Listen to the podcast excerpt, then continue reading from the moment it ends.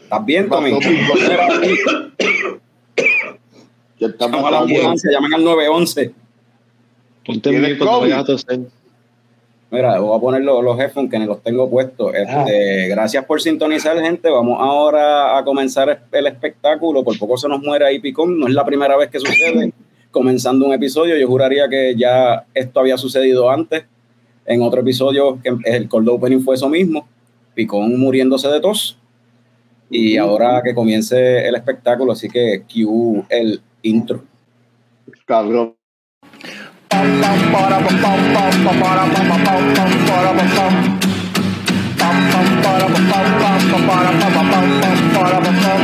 Ya llegó, ya llegó el coño show, el coño show.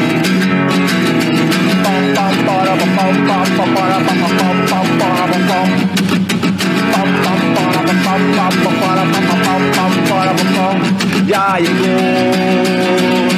ya llegó el coño show, el coño show, el coño show, el coño show. ¡Wow! Saludos y bienvenidos a todos los coñistas y coño escuchas que decidieron darle play bien, duro! a otro episodio del podcast más pecato del futuro, coño el show. Mi nombre es Carlos Ortiz, custodio de Lecheco Productions y me acompañan el wrestling fan que más sabe de películas, Norbert. Norbert. Yeah. También tenemos el cofundador de Lecheco Productions, Héctor Tomás Picón, Tomer. Mató a Frank. Lleva dos episodios de corrido asesinando a Frank.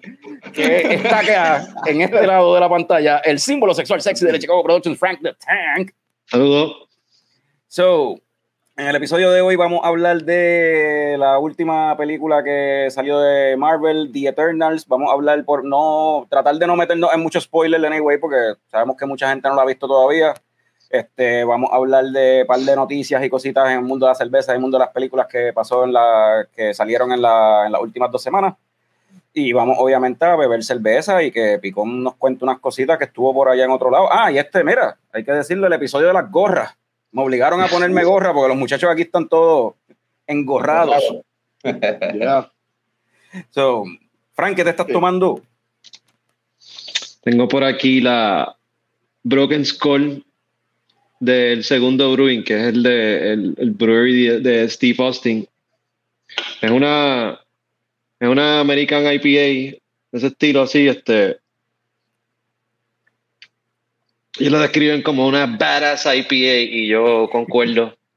La verdad que está, está buena. Tiene, para Norbert, tiene 6.7 de gozadera y tiene unos cuantos hops ahí, Citra, Cascade, Chinook. Y Mm. me gusta, me recuerda un poco a, a la, a la Two Hearted también. Eso es lo que yo te había mencionado. Yo la probé en, cuando fui a North Carolina, ya con el- nuestro nerdo favorito, David. Este, Mm. La conseguimos por allá y, y David compró un four pack y nos dimos, nos dimos par. Y eso mismo yo pensé que me recordaba así West Coast, así tirando para una Two Hearted. Claro, no tan llega al nivel de una Two Hearted, pero es por ahí, por esa línea, ¿verdad? Este, la cervecera, deja de corregirte, la cervecera no es de Steve Austin.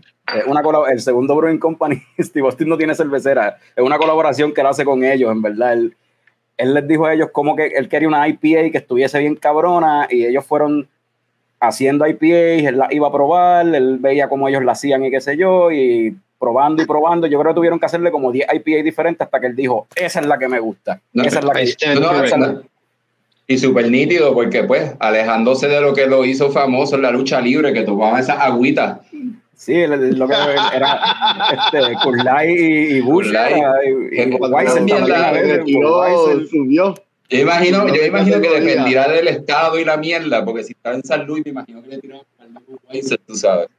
Lo que- yo, ¿verdad? Yo escuchaba mucho el podcast de, de Steve Austin, de Stone Cold, y Stone Cold lo que menciona es que él, él vive entre Texas y California. Él está todo el tiempo viajando entre Texas y California. Y pues en California, él lo que le voló la cabeza fue Sierra Nevada. Cuando él probó la IPA de Sierra Nevada, él dijo, para el carajo la cerveza de mierda agüita esa que yo me jalté de eso durante toda mi carrera de luchar de luchador.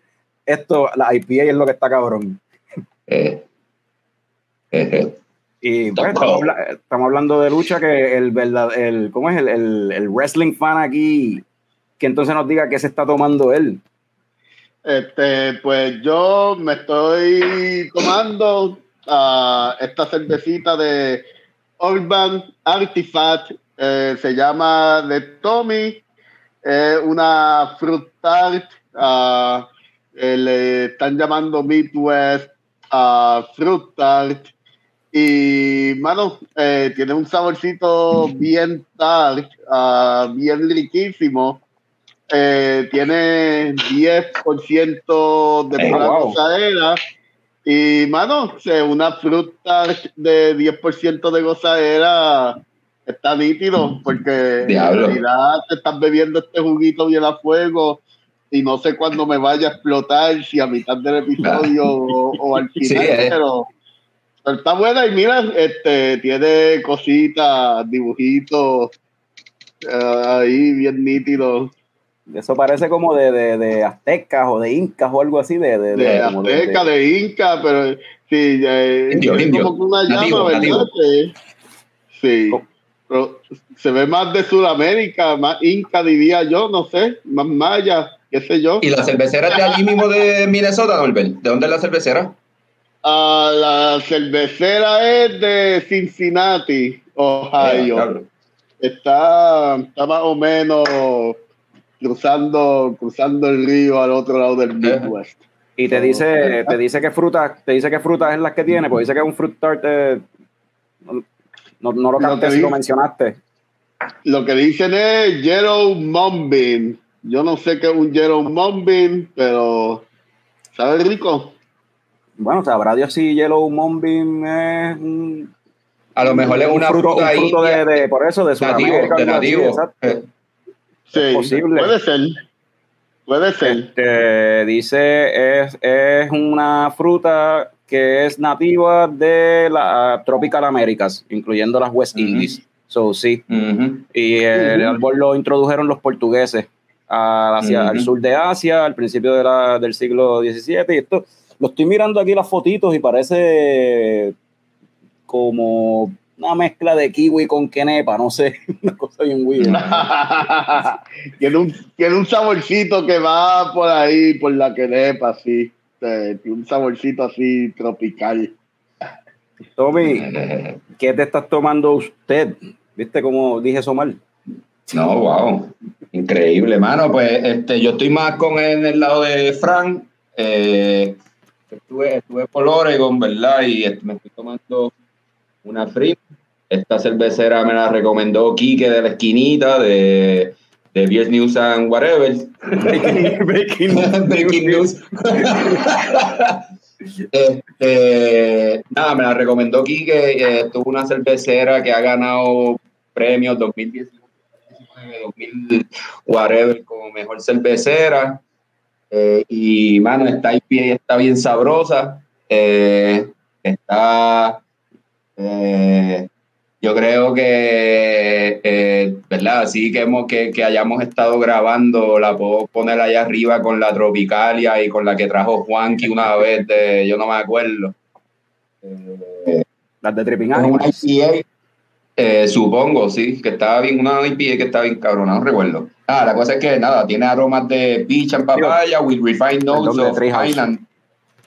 De Treehouse, sí, de Treehouse.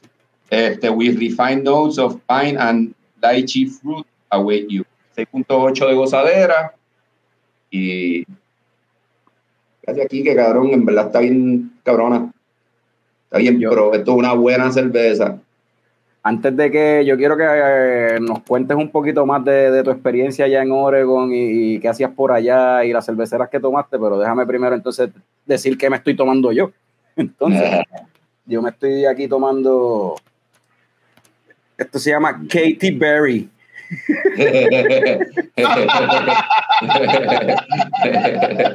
Katy Berry de Prison Pals. Esto, este es de un Smoothie Style Sour Ale de la serie Smoothie Series, que había llegado la número uno acá a Puerto Rico. Yo creo que Francisco estaba todavía acá, en Puerto Rico, que la llegamos a probar, que esta- estas cervezas, ¿verdad? Parecen baby food. postre de bebé, porque son así, mira, mira esto. sí. Súper Clamato, clamato ahí. Sí, Me parece estoy fijando clamato, pero- que, que ahora las mismas latas te dan la sugerencia de que la mires un par de segunditos. Sí. Pues esta es, dice que es con raspberry, blueberry y blackberry. Por eso, pues, Katy Berry, con todos los berries. Este, esta es de la Smoothie Series, es la número 4. La número 2 y la número 3, yo no sé si llegaron a Puerto Rico, pero yo no las vi. No sabrá Dios si las tengo ahí en la nevera y no, no he llegado donde ellas. Tú sabes, este 5% de gozadera nada más, como típicamente son estas sour ales así, no esa, ese mutante que tiene Norbert ahí, que es un, un tart, Eh. que es algo, algo sour, pero tiene 10%. Como que, what? Y mano, está, está dulcecita, está buena. El que le guste esta, esta cervecita así, baby food, que no saben a cerveza y que son dulces, son, en verdad, brega. Está está súper nítida. Eh, pero, volviendo con Picón, Tommy, ¿qué tú hacías por allá por Oregon? Me dijiste que estabas por allá. Mano, pues fui para allá eh, para la época de trimear cannabis.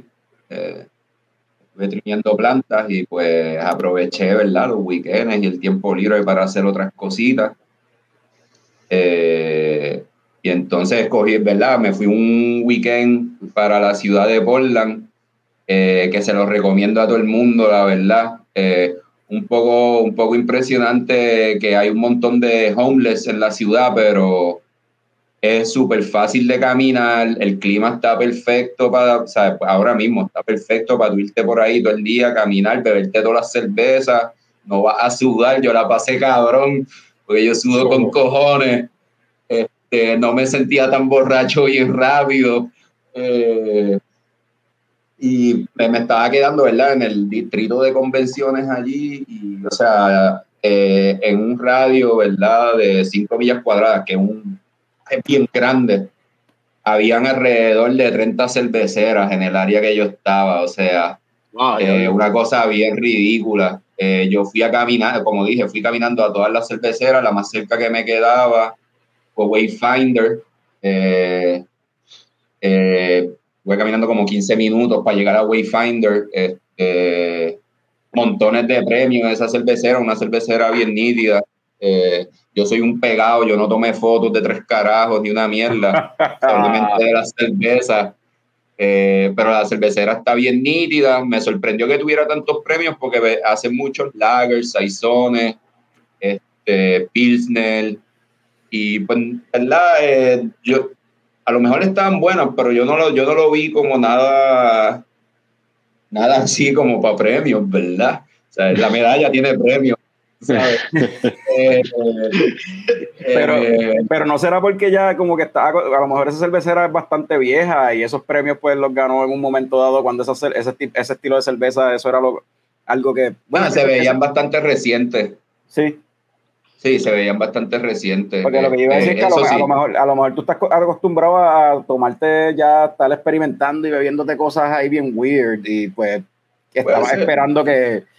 O sea, y, y, una, y, una, y para que una cervecera buena no, no necesariamente tiene que estar experimentando haciendo cosas weird. Sí, no, no, no, exacto, no es el estilo que es de cerveza que uno por lo general toma, por lo tanto no le encontré, ¿verdad? Como que, pero allí hablando con la bartender, bartender eh, que se llamaba Christy, eh, me dijo, mira, le, le dije, mira, ¿dónde me recomiendas ir? Bla, bla, bla, y me dice, mira, todo lo que tengas en la lista, olvídate de eso, tienes que ir a Hair of the Dog. Dos bloques a la derecha, lo vas a ver allí.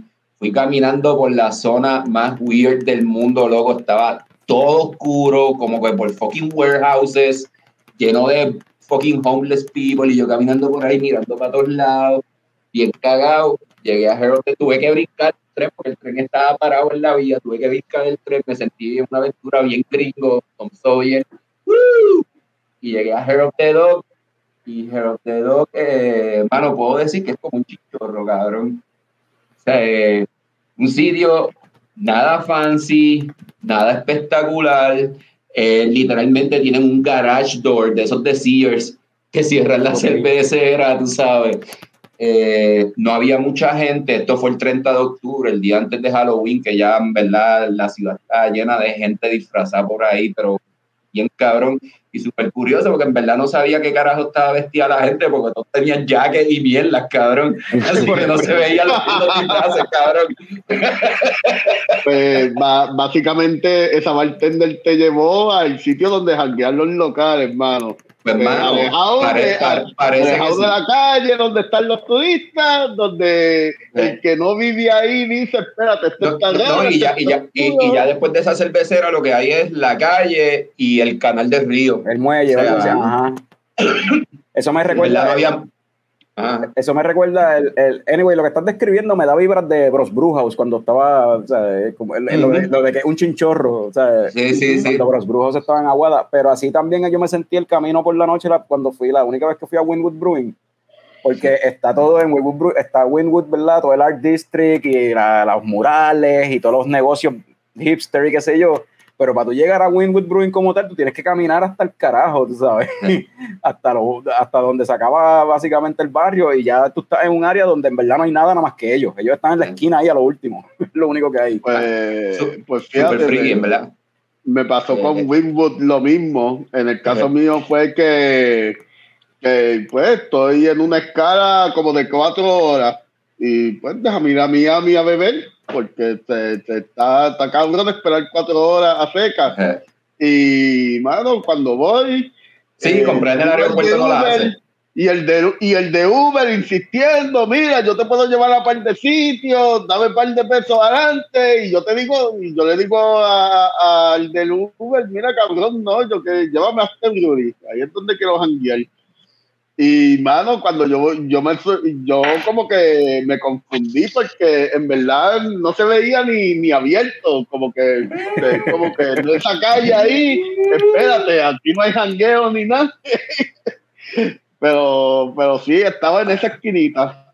Y buenas que son las cervezas. Eh, esto esto se, se convierte casi en un segmento nuevo que le Coco Around the World o algo así. Vamos a hacer segmento como el de Don Francisco que viajaba bien. Ajá, porque llevamos ya un par de episodios que todo el mundo se ha tirado para diferentes sitios. O sea, tenemos gente que está anyway desde la diáspora. O sea, Fran, tú fuiste para un brewery que tenemos logos bien cabrones en estos días. Este, Barsons. Tengo la gorra, tengo la gorra de ellos aquí. A ver si Uh, se ve el Ahí, ponerte, ahí, ponerte ahí. Está bien Ahí nítido. está. Es como logo. pues, una calavera y el hop este, arriba, se ve cabrón. se ve cabrón. Tú El- posteaste el- las fotos de- del sitio, ¿verdad? El otro día en, Sí, en la página de. Chococo. Sí, pero el, el logo está cabrón, pero mi pregunta es, ¿y la cerveza? También le, están le bien hacen, le hacen, Eh. ¿cómo es? Le hacen este, Le hacen Honor, honor justicia, al sí. logo. justicia, le hacen justicia al logo. Y el local está bien nítido, es como medio. Tiene un flow así como medio metal. Está, está nítido. Me compré un par de merch de allí porque me, me gustó el, el loguito. Compré un hoodie, la gorrita y par de beers, obviamente. Cool, mano. Este, Norbert, tú vi también que estaba, pues, no sé si fue este weekend o en estos días también estaba en un brewery por ahí. Vi que estaba, no sé si era un brewery que tú fue, no era, no era Team Whiskers, era otro. Era otro. eh, Ya se, ya se te olvidó, ya, ya se le olvidó. Había la, la gozadera estaba. La gozadera estaba extendida. Eh, wow, no, no me acuerdo en qué estuve. Eh, fue esta semana, eh, no, fue la semana pasada. Y sí, estaba en par de breweries de Minneapolis. Les digo los nombres después, pero ahora mismo ni me acuerdo. Pero, pero cervezas buenas, las cervezas Ah. estaban buenas. Se escucha que la pasaste, cabrón. Pues, esto yo creo que es un buen momento entonces para RD, volver a traer este segmento que hacíamos estilo coño o sea, lo hacíamos como un coño comercial antes, cuando ese de- en, en el tiempo que estuvimos en formato de audio nada más. So let's bring it back y vamos a tirar una nueva versión de las coñoticias. Así que quien sea que va a ayudarme con la parte de, la- de las imágenes. So, vamos, primero que nada, vamos con las coñoticias.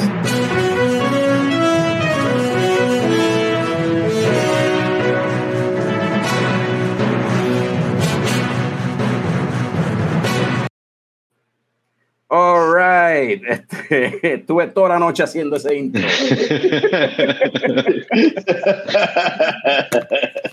en noticias de Star Wars.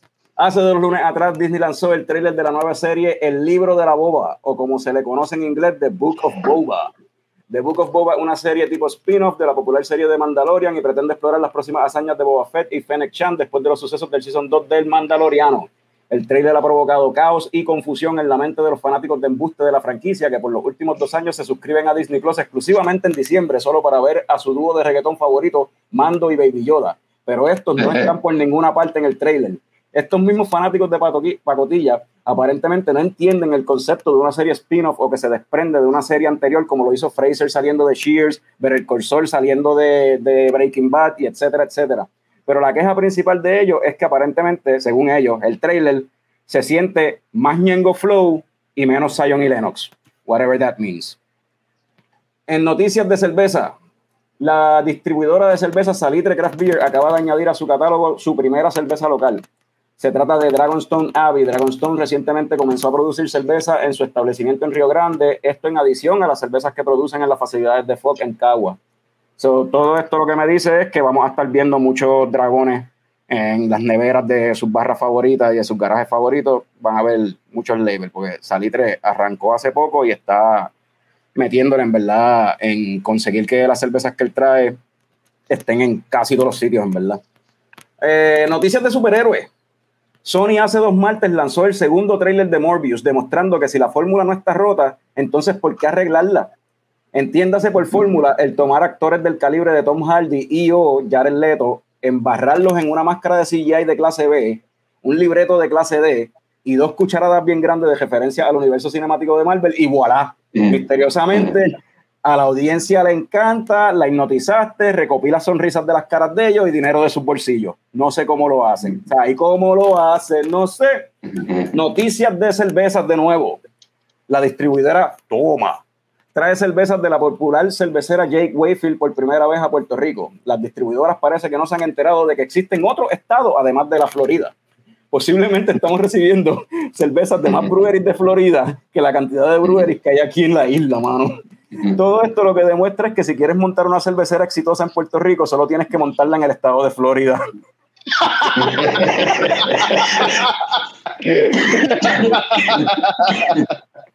En noticias de película, Gal interpretará a la reina malvada en la adaptación live action de Disney de Blancanieves y los siete enanos.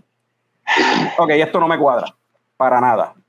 Porque, o sea, Gal una mujer hermosa, entonces, pues si ella va a estar con lo de espejito, espejito, quién es la más hermosa, como que... No tengo un disfraz como que no, no me, es que, es que de por sí la, la reina malvada no era fea, anyway. Entonces pone a Galgado que es una mujer hermosa y se supone que ella es como que, o sea, ¿cómo el espejito le va a decir que Blancanieves es más bonita que ella? No, no, no, Blancanieves, no hay forma.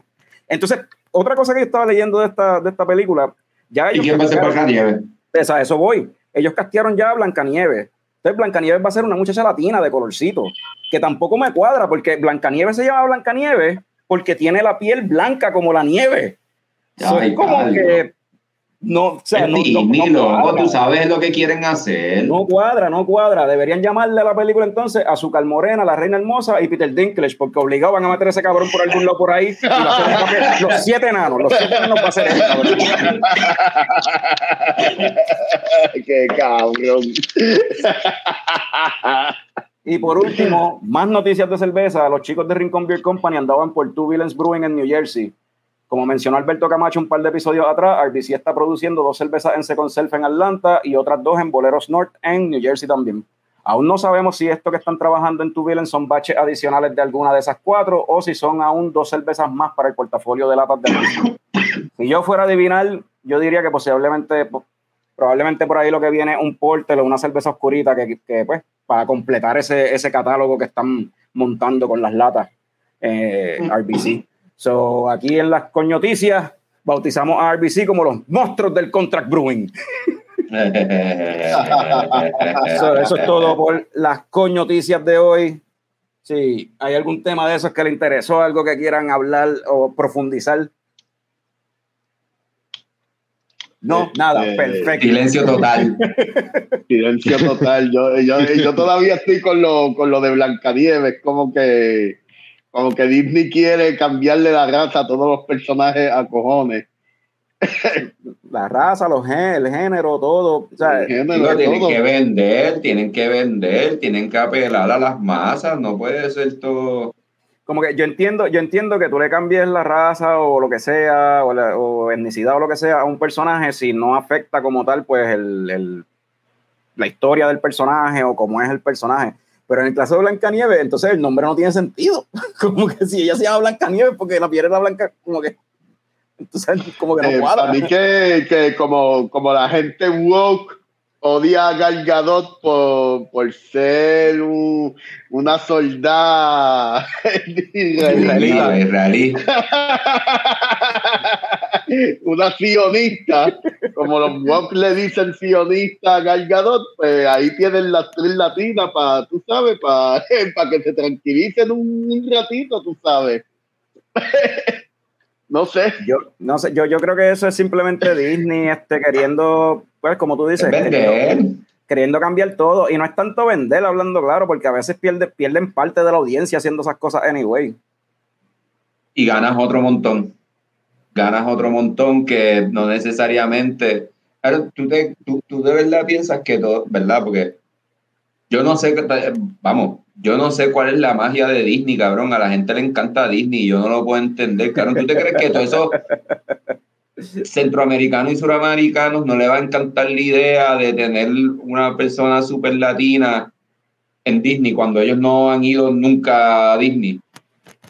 Como que nunca han ido, loco. Yo, o sea, cuando uno va para Disney en verano, lo más que hay son latinos. o sea, de, ven- Sí, pero de, Brasil y de los que viven allí en Orlando, cabrón, que trajeron No, a la cabrón. familia, porque la familia vino del otro lado. No, de Brasil, de Venezuela, de, de Argentina, de todos lados. Eh, yo creo que- Menos México. Los mexicanos van Yo creo, para, yo- para Disney. yo creo que, de- yo creo que Disney es muy caro para los latinos, cabrón. No, estaba hablando de Mano, cuando yo he ido a Disney hay un montón de latinos por, por eso allí y chinos. Sí, está bien, Allá pero cabrón, no, está bien, pero, pero no, ¿sabes? No estás, estás viendo a gente que probablemente, vamos, puede ser que sí, pero estás viendo a gente que están haciendo un sacrificio cabrón para poder ir. Y la verdad del caso es que la inmensa mayoría de los latinos no pueden hacer ese sacrificio. Ah, la. La mayoría- ¿Cuál- cuál la la, mayoría la no. realidad? To- Todos estos remakes se están haciendo chavos. Eh, podemos poner números de todos estos remakes en live action, porque la realidad es que a mí no me cuadra que, estén haciendo tanto live action remake de, de, de cosas viejas, en verdad. no entiendo la fórmula. ¿Le están sacando chavos? ¿No le están sacando chavos? ¿O simplemente es para expandir la demográfica? Por eso le Loco. cambian la raza a todo el mundo. Yo Eh, Yo estoy seguro que le sacan chavo. Sí, La fanaticada de Disney es tan y tan y tan- o sea, Disney es una religión, cabrón. Disney es una religión. Yo, yo, eso es algo que yo no puedo entender. Yo entiendo, Disney es una que religión de fantasía. Bueno, todas las religiones son fantasías, ¿verdad? Pero una fantasía tan, tan y tan cabrona que, que mano, no, no entender. Yo recuerdo la primera vez que yo fui a Disney, cabrón. Nosotros estábamos enrollando chavos, cabrón, en, en los papelitos, en los de estos, para entregarlos en el banco para pa, pa, pa ir para el viaje, cabrón. A ver, así. Y vamos, que la pasé cabrón, pero no la pasé cabrón porque vi a Mickey Mouse, la pasé cabrón porque estaba en Rides, estaba en Space Mountain, ¿sabes? Bueno, pero eso es parte de. No, no, está bien, pero, o sea, la gente le gusta también los personajes, a mí no me interesan los personajes, a mí me interesa la Rides. Sí, pero eso es parte de, yo creo que de la parte, o sea, parte de, de, de, de la magia, de, de, o sea, del truco, de la fórmula de Disney, ¿verdad? De tratar de appeal a todo el mundo, de tratar de, Bueno. cubrir como que todas las bases posibles. O sea, tenemos Sí. los muñequitos para los nenes, las princesitas para las nenas, tenemos los rides para los adolescentes, de la montaña rusa, o sea, y así por el estilo. Pero, y pues, y Downtown Disney con Yellow Shots para los adultos. Sí, y, y lo mismo pasa con las propiedades, por ejemplo, con las películas. Te- te- tenemos, tenemos esto para los nenes, tenemos tenemos la princesa para las nenas, te- pizza, en pizza estamos arriesgándonos más y poniendo las cosas un poquito más intelectuales para que pues la gente como nosotros se En Pixar están haciendo cine. En, Pi- en Pi- Pixar es la única división, la única división de Disney que está haciendo cine. el cine de verdad, tú sabes, para que, para que Martin Scorsese le guste, tú sabes. Entonces tenemos los superhéroes para los adolescentes y los adultos jóvenes. Lo- lo- Tú lo- sabes, en los manchan. 90 tenían todos estos estudios que si Touchstone, que si ah, Miramax eh, fue parte de Buena Vista también en algún momento con todo, todo tipo de películas y ese, ese es el negocio de Disney, vender contenido. Sí. vender contenido para todo el mundo. Y, me- y merch, porque esa es otra, esa es otra cosa, lo de, o sea, con las live action, no tan solo el dinero que puedan, recopi- que puedan recopilar en la, en la taquilla, es la cuestión de que entonces vuelven a ser relevantes a personajes que de películas de los 50, de los cu- 60, o sea, que no se estaban, o sea, mira a no, Maleficent, y- y- mano, No, no, no. Y, todo, y toda la gente de nuestra edad que tiene hijos le quiere enseñar esa mierda a sus hijos. O sea, no hay break. Se lo van a meter por ojo, boca y nariz. Y los Entonces- nenes van a estar cantando las canciones de esas películas por todo el poquito o sea, ve- vete a ver cuántos disfraces, cu- cuántos se dispararon los disfraces de Maleficent, o sea, de- desde que salió la, la película con Angelina Jolie, tú sabes, Ujú. tanto, No, tanto adultos como niños. Ujú. No, no, ahora se, ahora todas estas, estas madres solteras querían ser Maleficent cuando salió esa película. es como que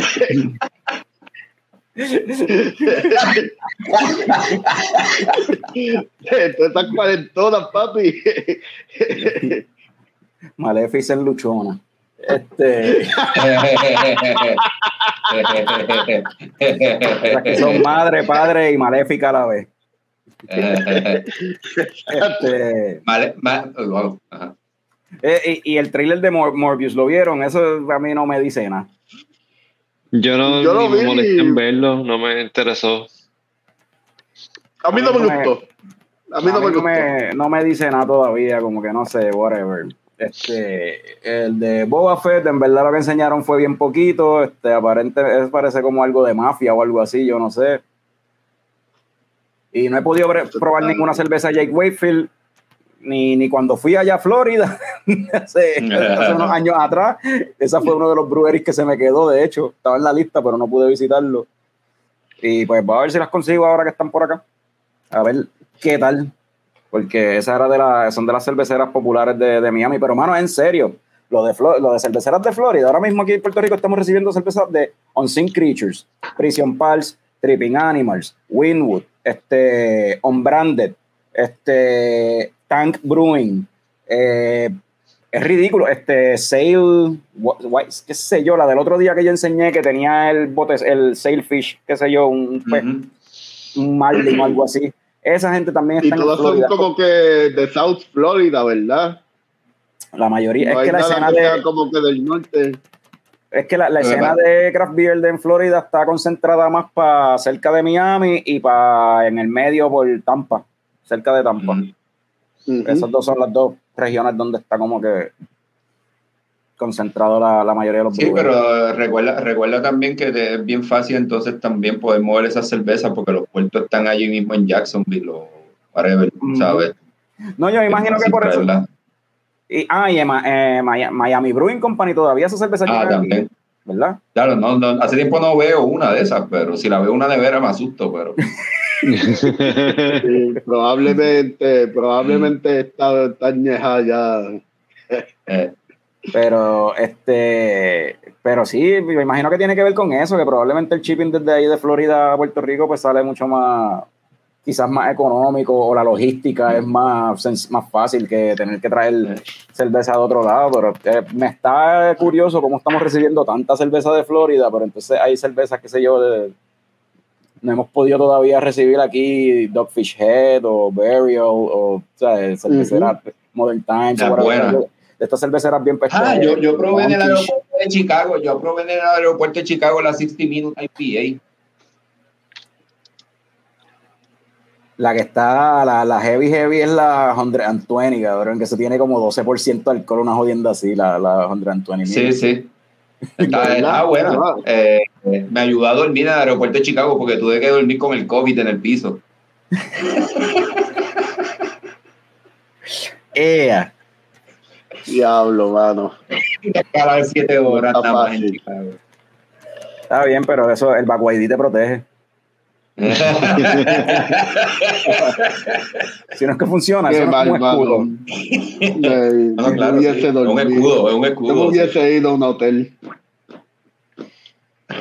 O te iba o, o a beber por ahí y perdías No, no, el vuelo. pasa- cabrón, es que lo increíble, viste, eso es algo que a mí me impresiona, me impresionó de ese aeropuerto de Chicago, porque el aeropuerto de Chicago es un aeropuerto que tiene mucho tráfico. Cabrón, a las 10 de la noche ya la mayoría de los sitios están cerrados, lo único que queda abierto es un Dunkin' Donuts y un McDonald's. Y la gente Ah, pero- el piso allí. Cabrón, Pero es que se queda mucha gente en el aeropuerto, cabrón. Se queda eh, mucha pero- gente en el aeropuerto. Pero eso yo creo que es algo de los aeropuertos, mano, porque en casi todos los aeropuertos yo he notado que los, los sitios de comida y eso cierran como que temprano. Pero Sí, yo- eso, eso yo- pasa en todos los aeropuertos, verdad. Sí, sí, pero yo puedo, yo puedo entender eso, por ejemplo, en el aeropuerto de Portland, aquí en San Juan, en- que son aeropuertos más chiquitos. El fucking Chicago O'Hare es una mierda de aeropuerto que recibe tráfico cabrón. Ujú. Esos, ca- lo- o sea, tú vas a Chicago y tú puedes estar seguro que tu vuelo se va a atrasar. Sí, yo, yo estoy yo estoy súper de acuerdo contigo, mano. Y en verdad, un bad trip que uno, por eso yo, yo trato de evitar esas escalas por la noche, por eso mismo. Porque uno tiene hambre, sabes que uno lo que- quiere darse una cerveza y no hay nada abierto. Lo bueno, lo bueno de eso es que, o sea, entiendo tu punto, pero lo bueno de eso es que mi, obviamente mi vuelo siempre fue, o sea, el otro día, porque hice dos escalas en Chicago, ida y vuelta. Lo bueno de eso fue que mi próximo vuelo era el primero al otro día, así que ese siempre salía on time.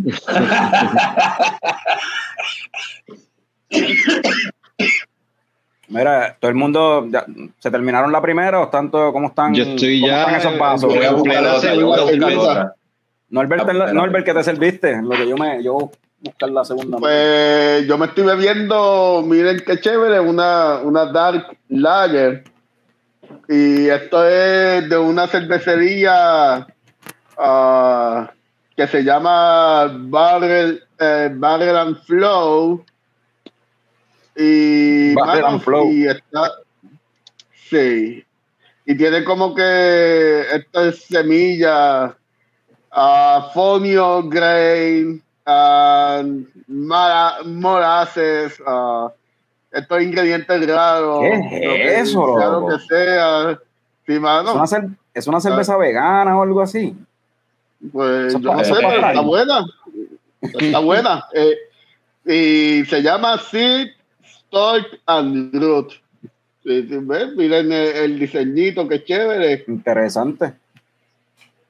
Sí. Ah, pues, Y en grande de nuevo eh, ahí. de verdad está buena. Eh, ¿De dónde es esa ah, y gente? es una colaboración de Brooklyn Beauty y Ok. Ca- Cajun ¿Qué? Fire. Ok. ¿Y esa gente? de di- ¿Cómo es? Eso mismo, la gozadera y de dónde son. Ah, la gozadera, este 6.5 y esto lo embotellaron en, en Brooklyn, en Brooklyn, ubicado en Brooklyn. En Brooklyn, Brooklyn. Es un nuevo estado. en Brooklyn. Es un nuevo estado. En Brooklyn, en Brooklyn le- le- escuchaste Ricky Rosselló. Brooklyn es el estado 51, no Puerto Rico. Brooklyn es el estado 51, para No, pero el estado 51 Nueva York. es Washington DC. DC, DC, va a ser. Tarde, por eso, ya están tarde, tienes que decir 51. Darle Es más triste todavía. más Tommy, ¿qué te, todavía. qué- qué te serviste? Bueno, seguimos con el tema de Portland. Esto es una cervecera bien popular allá, de Chut. The Shoots. Ah, sí, he escuchado Me mucho estoy tomando una Royal Fresh Imperial IPA, 9% de gozadera, lo tiene ahí bien grande para ustedes. Para Wow. Este, estos son, ¿qué? 16 onzas, esto es una pinta. Eh, sí, mano. Eh, surprisingly juicy, surprisingly drinkable, fresh squeeze, no dice más nada, la verdad, no. Pero está bien fucking Royal Fresh, está súper buena. Eh, son bien pocas las Imperial IPA que en verdad yo puedo, como que siempre hago como que. Es Eh, bien buena, esta mi- yo, ajá, También la va por ahí fresh. yo ¿Cuánto me dijiste la, que yo he probado. 9%, 9%. Yo he probado cervezas de ellos porque el año que viví en Alaska, una de, una de las cervezas que se conseguía mucho era The Schutz, que era una de las Ah. que se conseguía mucho en Alaska. Y, mano, eso lo vendían, ese brewery, te vendían cervezas de ellos eh, hasta en los supermercados, en todos lados, hasta en los Cabrón. garajes, en todos lados, en Están en todos lados. Están en todos lados, cabrón. Y viste, eh, eh, eso no lo mencioné yo, porque obviamente fui al supermercado, cabrón. Los cabrones, por lo menos allí en Portland, cabrón, fui a un supermercado ahí que se llama Fred Meyer, cabrón. No solamente había una isla completa de cervezas refrigeradas, cabrón. O sea, una isla completa. Que aquí en Puerto Rico tienen una isla completa de comida, de comida refrigerada. Allá tenían todo cervezas, cabrón, whatever. Y no eran Light ni nada de esa mierda, tú sabes. Y en el otro lado, cabrón, tenían, tenían otras, o sea, tenían mismas, pero otras también, pero entonces calientes, cabrón. O sea, era, era una isla de, de, de pura fantasía, cabrón. Yo, no, yo, yo en verdad yo no sabía ni qué carajo coger, porque yo veía tantas cosas, entonces me dejé llevar por, me dejé llevar por labels, pero entonces tampoco funciona porque hay un montón de labels que están bien cabrones. Eh, so, sí, Pues, me llevé donde, me llevé de, cosas que por lo general he escuchado más. Ujú. Donde yo vivía en Alaska, había, hay un Fred Meyer, y sí, es así. Eh, el licor de Fred Meyer es una cosa súper nítida. A ver, me encantaría, me encantaría que las cerveceras locales pudieran enlatar y pudieran hacer eso, ¿sabes? Eh, y que la gente tuviera la oportunidad de conseguirla en supermercados, porque la verdad es que cuando tú vas a comprar cosas, es el sitio más accesible donde uno va para comprar un montón de cosas. Pero eso, Claro. eso, eso ya lo vamos a resolver ya mismo, pues vamos a mudar todas las cerveceras de Puerto Rico a Florida. ¡Para Florida! Y los, los distribuidores de aquí se van a encargar de traerla para atrás para acá. Eso, sí, eso La significa verdad que el. Checoco se muda para Florida con las cerveceras o no? No sé. Yo Ah. puedo conseguir trabajo en West Palm Beach, pero no, no sé si Ay, quiero ir maravilla. para allá. No sé si Claro quiero- que no sé caro, cabrón. Para colmo bien caro, cabrón. Para colmo bien Pues sí, ahí es donde está, Pueden- whatever, anyway, ahí es donde está Pues la... pueden la seguir haciendo la cerveza en Puerto Rico, pero deberían hacer algo como hacen las farmacéuticas de Barceloneta, donde sea por acá y de donde sea por acá. Ven acá, y si hacemos una cervecera en el municipio de Florida, conseguimos distribución, conseguimos distribución obligada. No creo. Florida queda en el carajo, mano. Nadie quiere, nadie quiere pasar por Florida. Para mí, así hay coño escucha de Florida, pero. No, pero entonces los, los, razón. distri- los distribuidores, las distribuidoras piensan como que, ah, espérate, en Florida, vamos, vamos a traerla, Eh, anyway, eh, Frank, ¿qué tú te serviste? Tengo aquí Hydra Hawk. Hydra Hawk. Dale, esa lata está cabrona. ¡A diablo! Es una cervecera, es una, es una fruited sour de una cervecera que se llama este, Mortalis Brewing eh, de eh, ¿dónde es? De, de New York. Avon, New York. Nunca he escuchado de Avon. En colaboración con esta otra gente que se llama Horus, este, Ales. Y aquí está la cervecita. ¿Qué es eso? Oh, wow. Eh, eso, parece, pues. eso parece jugo de zanahoria, cabrón. Es una fruta sour con mango, eh, parcha, raspberry y marshmallow. Y sabe bien, cabrón. Diablo, mano. Parcha, espérate, parcha. Parcha, mango, raspberry y marshmallow. Oh, wow. 7% de Wow, gozadera. wow, wow. Mano, Sabe No bien, sé, cabrón. yo quiero probar eso. Estoy, estoy como que speechless porque no sé, es como que diablo. yo creo- me imagino, es, es bien sticky, es bien como que. Eh, mi problema es eso, que le añadieron el marshmallow, cabrón. No tiene Por eso. marshmallow. No le hacía falta el marshmallow, en verdad, con el, con el mango y la parcha, sabe cabrón. Pero a lo, a lo mejor hicieron como, Diablo. a lo mejor hicieron como con la cerveza esa que yo probé, una de Equilibrium con Tripping Animals, que lo que le echaron fue marshmallow flush para sustituir la lactosa. Algo así. Tiene los chunks de marshmallow ahí flotando, tú sabes. Es heavy. Oh, Ah, ah, no quiero probar eso, yo quiero probar eso obligado, en verdad. Eso, eso cuenta como, como, como lo que le llaman un, un pastry sour. Pastry sour, yo diría que ya, ya está ahí, ajá. Porque yo llegué a probar allá en, en, en North Carolina, llegué a probar un pas- pastry sours de Barrel Culture. Y había, yo lo mencioné en el show, que estaba bien cabrón, que era cheesecake y blueberry, blackberry. Blackberry cheesecake. Y estaba cabrón. Pero ve, ve, eso es como eso es como decir eso es como decir que, que la comida china está cabrona pero en verdad sabemos que no es que le echan un montón de sal sabes a mí no Pero- tiene ningún valor whatever Fuck it, Acho. no me importa De Yo verdad. no sé, yo no sé, cabrón, pero una combinación de los chinos de carne, de, de, de costillas deshuesadas y con los tostones al ajillo, eso para mí suena bien, cabrón. Yo no sé tú, pero Hermano, en verdad, estás mal, picón. Estás mal. Nada. Y, y mientras, ustedes saben que mientras más jodido se ve, se vea el brewery, mejor es la cerveza. Si el brewery queda en un almacén abandonado en una esquina bien sketchy, la cerveza yo me di cuenta de eso en cabrona. Portland cabrón yo me di cuenta de eso en Ah, Portland así es el arroz chino, cabrón. Mientras más jodido se vea el restaurante, mejor sabe. Se pues qué, qué qué curioso que diga eso, ¿no, Albert? Porque mira, yo me estoy tomando esta cervecita así oscurita y este es un clásico que hacía tiempo no me tomaba de nuestros amigos de VoxLab, Yeah.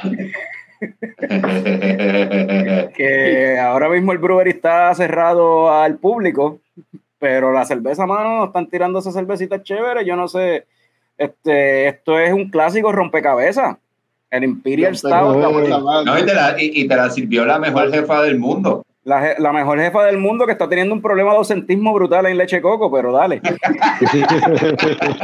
Dicen que este, ya, ya está haciendo un podcast, el podcast de ella parte en Italia y todo. pues.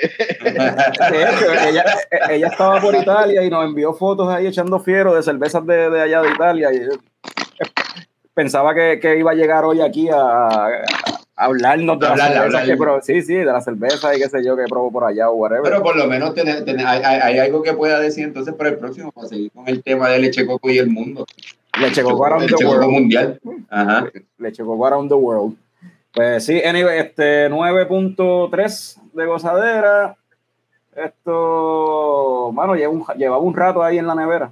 Lo envasaron el 16 de octubre. so, Llevaba como dos semanas ahí, so, ahora está ahí más atenuadita, más acentuadita y como que ese 9.2 no está tan. Yo no sé si las versiones anteriores de Rompecabezas el alcohol era, para mí que era mayor. No sé, no estoy seguro. Pero está bien buena. Fucking rompecabezas súper buena. Chocolatosita, café Sí. maltosita, café ahí, chilling, súper. mm, mm, mm, mm, mm. Los- los labios así como que. So, cambiando el tema un poco.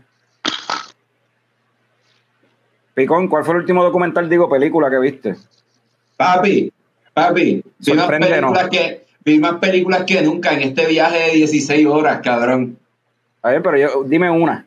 Una. ¿Cuál- Pig, Pig, la- Pig. la- la- ah, Pig. Y Pig. Uh, háblame de Pig. ¿No la has visto? ¿No la has visto? No la he visto. Hacho, a mí me gustó. En verdad me sorprendió la película y el final me gusta.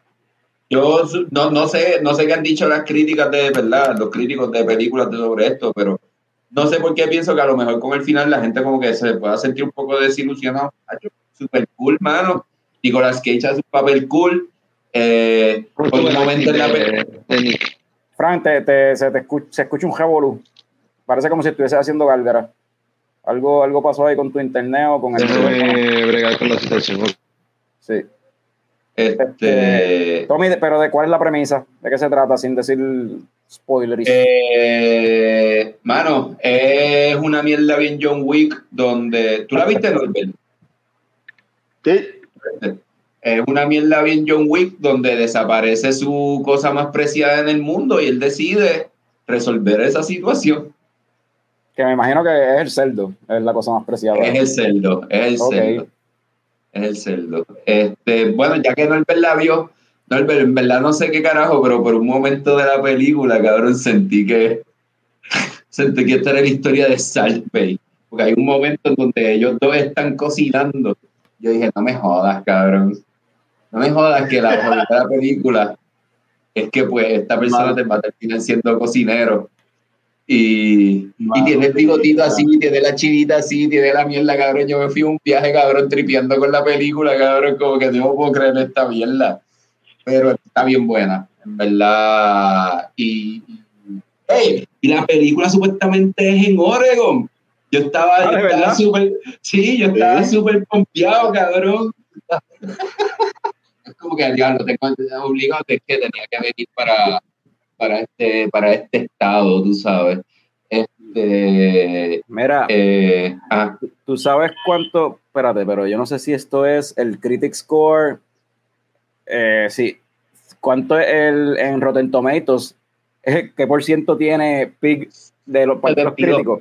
97%. eh, a diablo. Diablo, no, cabrón. 97% de los críticos les encanta Pic.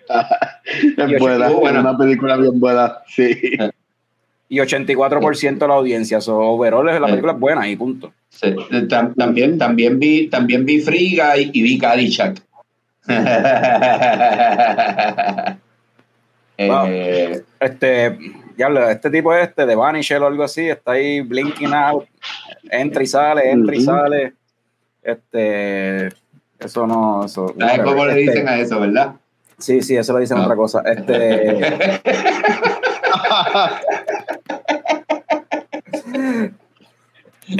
no, Norbert, ¿cuál fue la última película que tuviste? La, última, la última película que yo vi es este western que está en Netflix y bien pegado que está en Netflix, es The Harder Day Fall. Este, este western Ajá. con Idris, Jonathan Mayors y Idris Alba, también está Sassy Beats, está la Kid Stanfield, de, um, si no saben ese actor es... No, la Kid está Ah. cabrón. Ah, ese es el de, el de, ay, la película esta de, de. Sorry to bother you. Esa, esa en Black Messiah. en Black Messiah, esa misma es la que estaba pensando. En Black Black Messiah, este, que está bien pegado, sale en Night Out también. Este. Ya lo no puedo creer que yo haya Ah. dicho Judas and the Black Messiah, refiriéndome a un actor. Estoy bien contento ahora mismo. ¿Viste? Para que tú veas. Bien contento ahora mismo. Este. ah, Re- Regina King también sale, Wow. sale ah, tremendo elenco. eh, y no se trata como de lo que estábamos hablando de Disney, de querer cambiarle la raza a personaje a todo cojón. No, esto es basado, eh, la historia es, ficción, pero es basado de, gente que en verdad existió. Estos criminales sí existieron en la vida real y hay récord de ellos y todo. Y, el, y es bien interesante porque el director se llama James Samuel y es un músico, es un músico que usualmente acompaña los discos de ellos con una película corta y este viene siendo como que el primer largometraje de él. Mm. Y wow, qué película más cabrona, en verdad. Eh, es como que este western full, este western bien cabrón y tiene tiene influencias de Tarantino, tiene influencias de, de Spike Lee también, y la música está bien cabrona. Tiene de todo, mano, y la trama, simplemente Idris Alba mata a la familia de Jonathan Mayors cuando Jonathan Mayors es un nene, y Jonathan Mayors ah, crece para ser otro criminal más y eventualmente quiere vengarse de Idris Alba y wow, la trama es sencilla pero es una película tan fucking bien hecha y hay mucho de qué hablar si la vemos de nuevo y hablamos más, es verdad. Eso, Ah, la es- recomiendo full. es un remake de Posse. ¿Te acuerdas, Bossy? ¿Te acuerdas de esa película? Que era de, de No unos, soldados, eh, unos soldados ahí como que para la época del Álamo y de yo no sé qué, que era, salía Ajá. Mario Van Peebles, era, era todo un elenco, todos eran negros, eran soldados negros y era así como Sí. vaqueros, que era, tenían el look así de vaquero. Eso en los 90s. Sí, ah, eh, the 90s. de 90s. Ah, tenía que ser de 90s. Pero, eh, pero, pero, bueno, eh, Van- eh, eh, el DNA de Van- del país de Van Peebles eh, está ahí también, pero eh, wow, en verdad me encantó esa película. Estaba bien pompeado viéndola y de verdad veanla. Bueno, pues yo le tengo miedo a Fran, así que yo voy a decir la última película que yo vi porque Fran es capaz de tumbármela. Tengo backups, cualquier cosa si dice la misma mía. Uh, bien Ah, preparado. He came to play. La última que yo vi, que no es, sea The Eternals, ¿verdad? Porque, o sea, vamos a hablar un poquito ya mismo. Este, mano, la última película, la, la nueva película de Edgar Wright, Last Night in Soho. Ah, hiciste bien en ir primero. hiciste bien en ir primero. Dale, habla. Last Night in Soho está súper, súper nítida, me encantó. Este, para el que no sepa, Edgar Wright, ¿verdad? El director de, de Shaun of the Dead, eh, este, Scott Pilgrim vs. The World, Baby Driver y por ahí para abajo, choco de películas más. Pero esas son las tres como más populares y más nítidas que tiene. Y ahora Last Ujú. Night in Soho. La premisa es esta muchacha que va a estudiar este, moda en Londres, se muda para Londres, este, y entonces se muda a este apartamentito y en ese apartamentito, pues cuando ella se acuesta a dormir, como que empieza a ver, como que a viajar en el tiempo y a ver una, tener como unas visiones que tienen que ver, o sea, algo medio, sin decir mucho detalle y no spo- spoilear mucho, es como que ella empieza a tener visiones y a, y a ver, a como que a, ver las memorias de otra persona, que no es ella. So, está bien cool, eh, la cinematografía está brutal, la actuación de la protagonista, que no me acuerdo el nombre, y de Anya Taylor Joy, las dos muchachas principales de la película, brutal, demasiado cabrón. Este, las tomas de Edgar Wright, de mucho, o sea, como la película es todo sueños y memorias que ella está viendo y es un- surrealismo bien cabrón. Edgar Wright hace, utiliza las sombras, las luces, este, lo, lo- lo- tiene muchas tomas también así en contraste, contrastando colores y sombras y centralizando siluetas en, o sea, tiene muchas cosas que se ve bien artsy, bien cabrón, se ve simplemente como que lindo, se ve como que tú te quedas eslembado viendo la película. La música también se tira par de, a veces se tira el truquito de Baby Driver, de sincronizar la música con ciertas cosas que tú estás viendo en la, en la, en la película también. El soundtrack es bien importante en la película porque es todo música de los 60s. Eh, Taylor Joy, hermosa. Eh, lo- el diseño de, de vestuario, cabrón. Maquillaje, cabrón. Lo- el setting como tal, así, para hacerlo ver como de la época de los 60s, súper cabrón. Y es bien dark. Es una película bien intensa, bien dark. La temática es fuerte y te- es un psychological thriller bien cabrón, ¿verdad? Y me encantó. Yo la vi también este, en este fin de semana y igual, me encantó. Este, yo, yo la defino como un eh, un paranormal murder mystery kind of story, es algo bien extraño. Entonces, el, el- todo este viaje del poder que aparentemente tiene esta muchacha que la deja transportarse para allá, para los 60s, como, como los efectos que hacen cuando como van transicionando entre el presente y el pasado, eso, eso estuvo bien cabrón, súper bien hecho, me encantó. Sí. Eh, todo el viaje de, de- de la historia que estaba este, en los 60s, eh, como se iba desarrollando, me encantó. Anya Taylor Joy le mete. La protagonista también en a muchas el escenas. nombre de ella, So- porque Sí, So, la, pre- so, la pre- la premisa como. Eh, la, otra muchacha se llama Thomasin Mackenzie. Esa Ella ha salido en otras películas como Leave No Trace y Jojo Rabbit, que super Ah. Sí. Y es una muchacha, la nena tiene mucho potencial, ha salido en varias películas buenísimas y en verdad eh, me, me gusta cómo actúa. Pero estoy viendo aquí, que, pero estoy viendo aquí que, estoy viendo aquí que ya salió en Old, que tú dijiste en el episodio pasado. ¿Y por qué tú crees que no mencioné a Hulk? Tiene, tiene, tiene, Ah, esa, esa tiene una mosquita en la leche ahí. tiene- Es una, pa- una que mosquita en la- eh, eh, pero ¿qué, qué- qué actor no lo Eh, tiene? el chamaco de. Hereditary, el, el chamaco de Hereditary también salía ahí, no por eso me, de Hereditary me va a dejar de gustar y él me va a dejar de gustar anyway. So. Ahora, algo negativo, Carlos, que encontré de la película, este, yo lo hubiese como que cortado como 20 minutos del principio que no eran necesarios. Y hubiese inver- invertido en ese tiempo explicar más cuál era el viaje de las habilidades de la, de la muchacha, porque no creo que hicieron un buen trabajo como que en, en entrar en eso. Fue como que lo tiraron ahí con una línea y nos vamos. A mí, a mí en verdad me gustó que fuese así. Prefe- ¿Te gustó más así? Ok. Sí.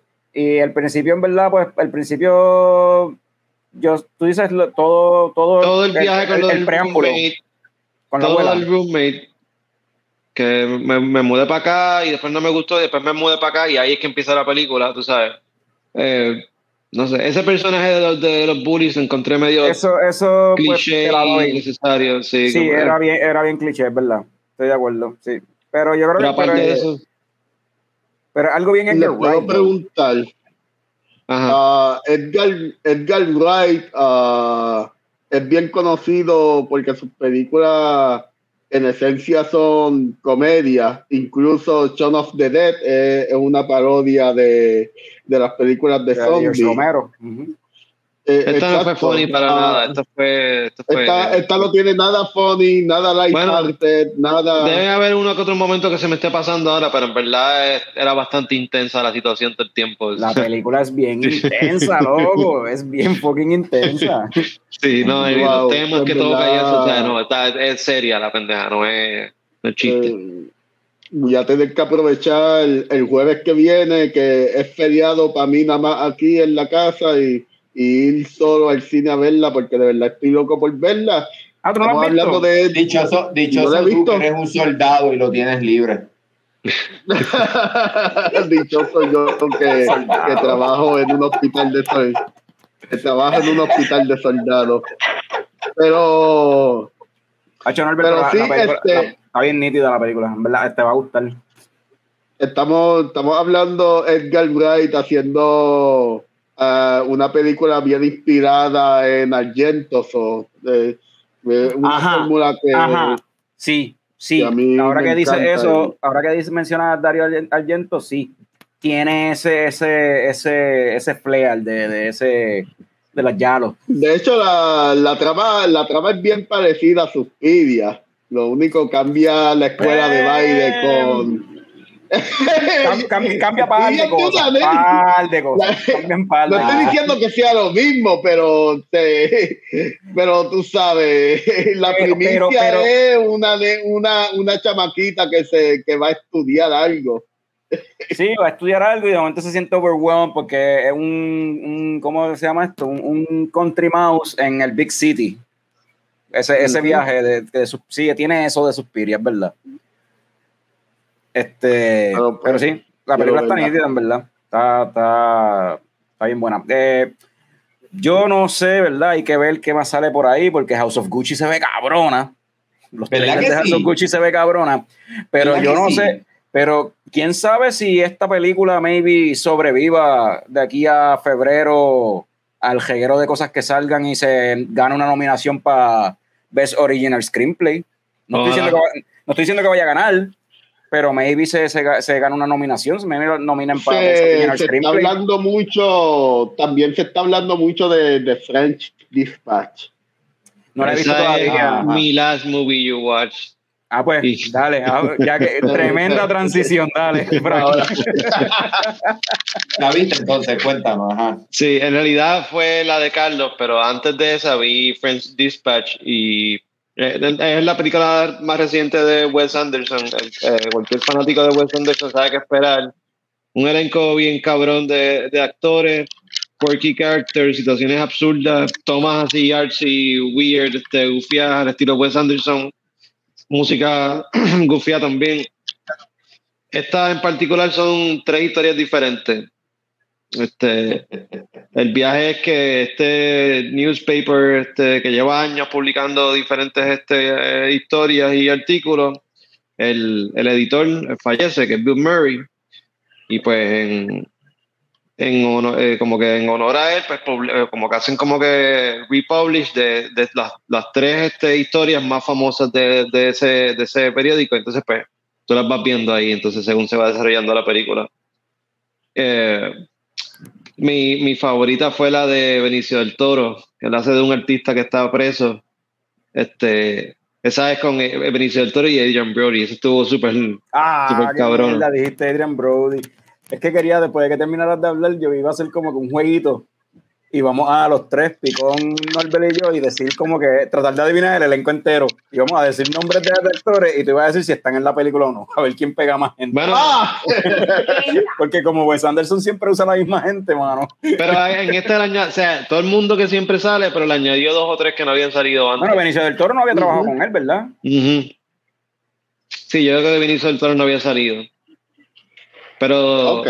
Y otro que nunca había salido tampoco era el Jeffrey Wright, eh, que él es el de, creo que de la última historia.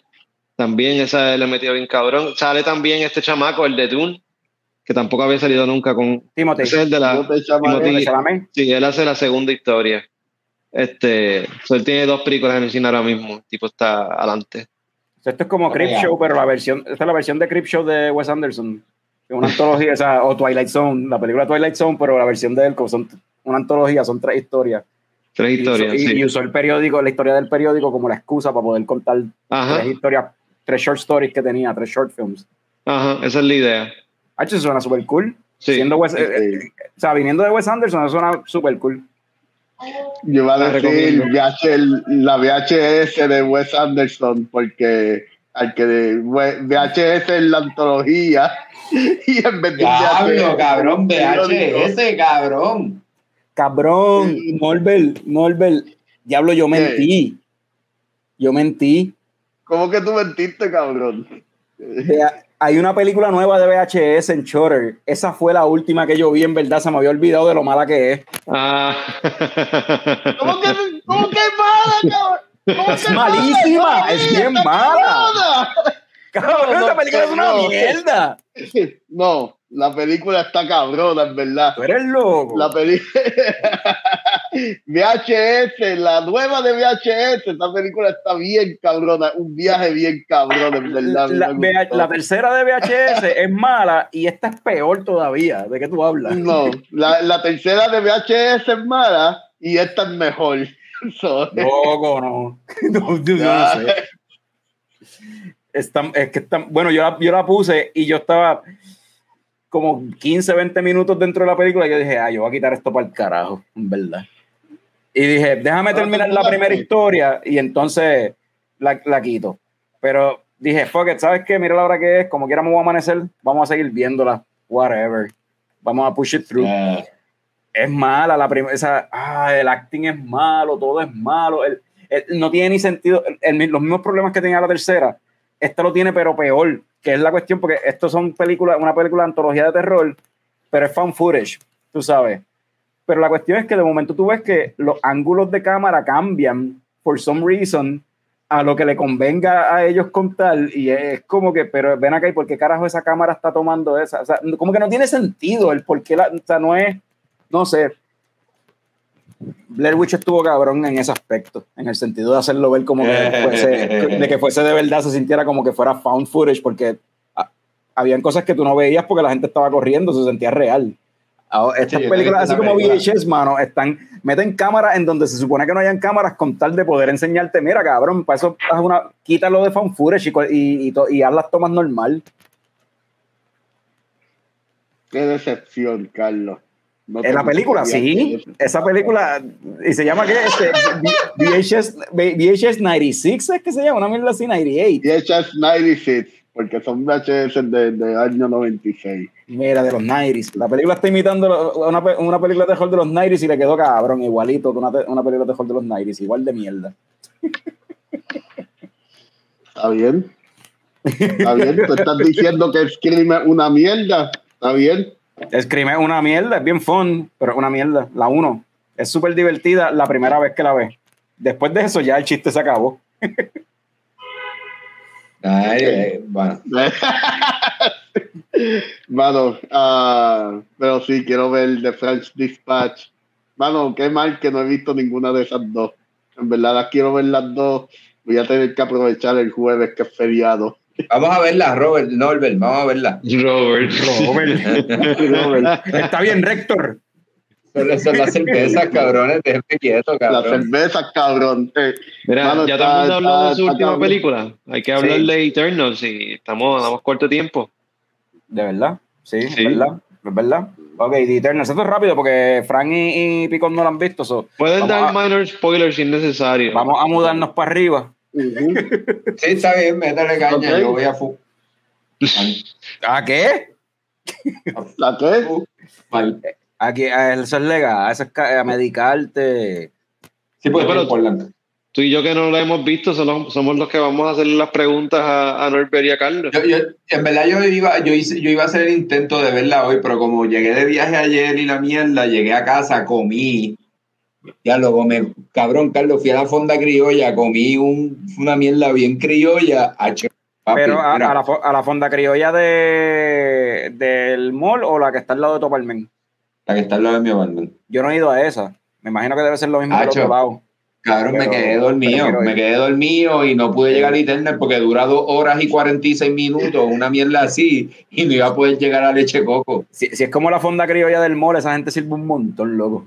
Papi, cabrón. Bueno, en verdad yo dejé un poquito y comí antes de empezar el programa, cabrón. Pero, pero vengan acá, esto es una sección nueva que se llama Comida, de comida. Comiendo con leche Comiendo con coco, monchando con leche Los monchis. Este es el segmento de los monchis. Los mochis. Tenemos, eh, mira, de comida de momento, cabrón. tenemos segmentos nuevos. Este es el episodio, este es el episodio de todos los segmentos nuevos. Todo el mundo con gorra, eh, con noticias, este, los monchis, leche coco around the world. Tenemos todos los segmentos nuevos. Hablando de comida, cabrón. Anyway, Norbert, este, para no entrar, Ah, ah. ok. Para no, entrar, para no entrar así en spoilers y eso, yo creo que lo primero que me gustaría hablar sobre The Eternals no es acerca de la película como tal. Antes de entrar en. en- bueno, sí, déjame decir la premisa primero, la premisa de la película. Ok, esta es la- otra película más de Marvel, otra más de, entre comillas, superhéroes, aunque en realidad no lo es. Pero la, la premisa es estos seres extraterrestres que aparentemente llevan viviendo en la Tierra por miles y miles y miles de años y son básicamente inmortales y están en la Tierra para proteger a la humanidad de esta otra raza. de Sale Don. Francisco. No, los Eternals son Don Francisco, la reina Elizabeth, este, Queen Elizabeth II y este, ¿y quién era el otro? Hay otro- son tres. ¿No viste el meme? Hay un meme de eso. Yo lo que sé, eh, el meme, el meme, cada, cada vez que alguien se muere, está la foto de Don Francisco y tú puedes escuchar la foto diciéndote, cabrones, estoy vivo.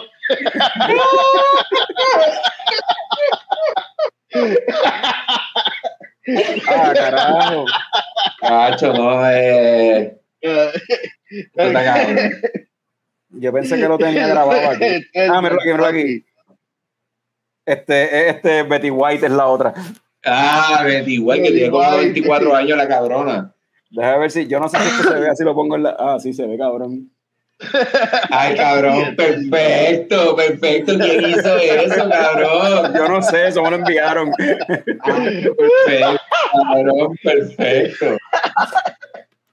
Este, Y es bien anyway, Disney porque cubre todo, y es bien Disney porque cubre todas las bases, mujeres, latinos latino. y bueno, Latino. jerarquía, jerarquía Ah, y la mierda, Sí, ¿sabes? sí, sí. Perfecto, Cubre todas las perfecto. bases es bien- como, como The Eternals, que cubre todas las bases. Exacto, bringing it back, bringing it back, bringing it back. Pues la premisa es: eso, son estos personajes que son aparentemente inmortales, que están en la Tierra para proteger la, supuestamente la humanidad de esta otra raza de aliens. Y pues, y esa es como que la premisa y ver qué pasa con eso que está pasando. O sea, aparentemente los aliens are back. Ellos llevan, Yeah. no sé, llevan 500 años que habían eliminado a los, a los, a los deviants, es que se llaman los enemigos de ellos, a esos monstruos. Y pues aparentemente they're back. Y pues ellos tienen que volver a proteger la humanidad. Esa es la premisa. Ahora, lo que quiero antes de entrar, pues, porque yo creo que no hay que meterse en spoilers para hablar de esto, es que lo curioso de esta película es que en las redes y, la me- y en los medios han hecho un espectáculo cabrón y han promocionado por todos lados el hecho de que la película, los críticos la odiaron. Los críticos de esta película dicen que es la, la cosa más mierda que Marvel ha tirado. ¿Tú lo odiaste? No, yo quiero preguntarle a Norbert primero. ¿Tú lo odiaste? ¿Qué te pareció, Norbert? Nor- Norbert, No, ¿sabe? A mí, a mí me gustó. ¿De verdad? A mí, A mí me gustó, sí. Yo mí- la pasé bien en el cine. A mí me gustó también, Eh, mano. eh, y yo no, yo no entiendo. Yo, yo creo que el hecho de que, de que hasta los mismos críticos estaban esperando algo de Marvel y les dieron otra cosa. Y eso como que a la gente la, la ha mantenido como que, como que, ah, diablo, qué carajo es esto. Y la película no es perfecta.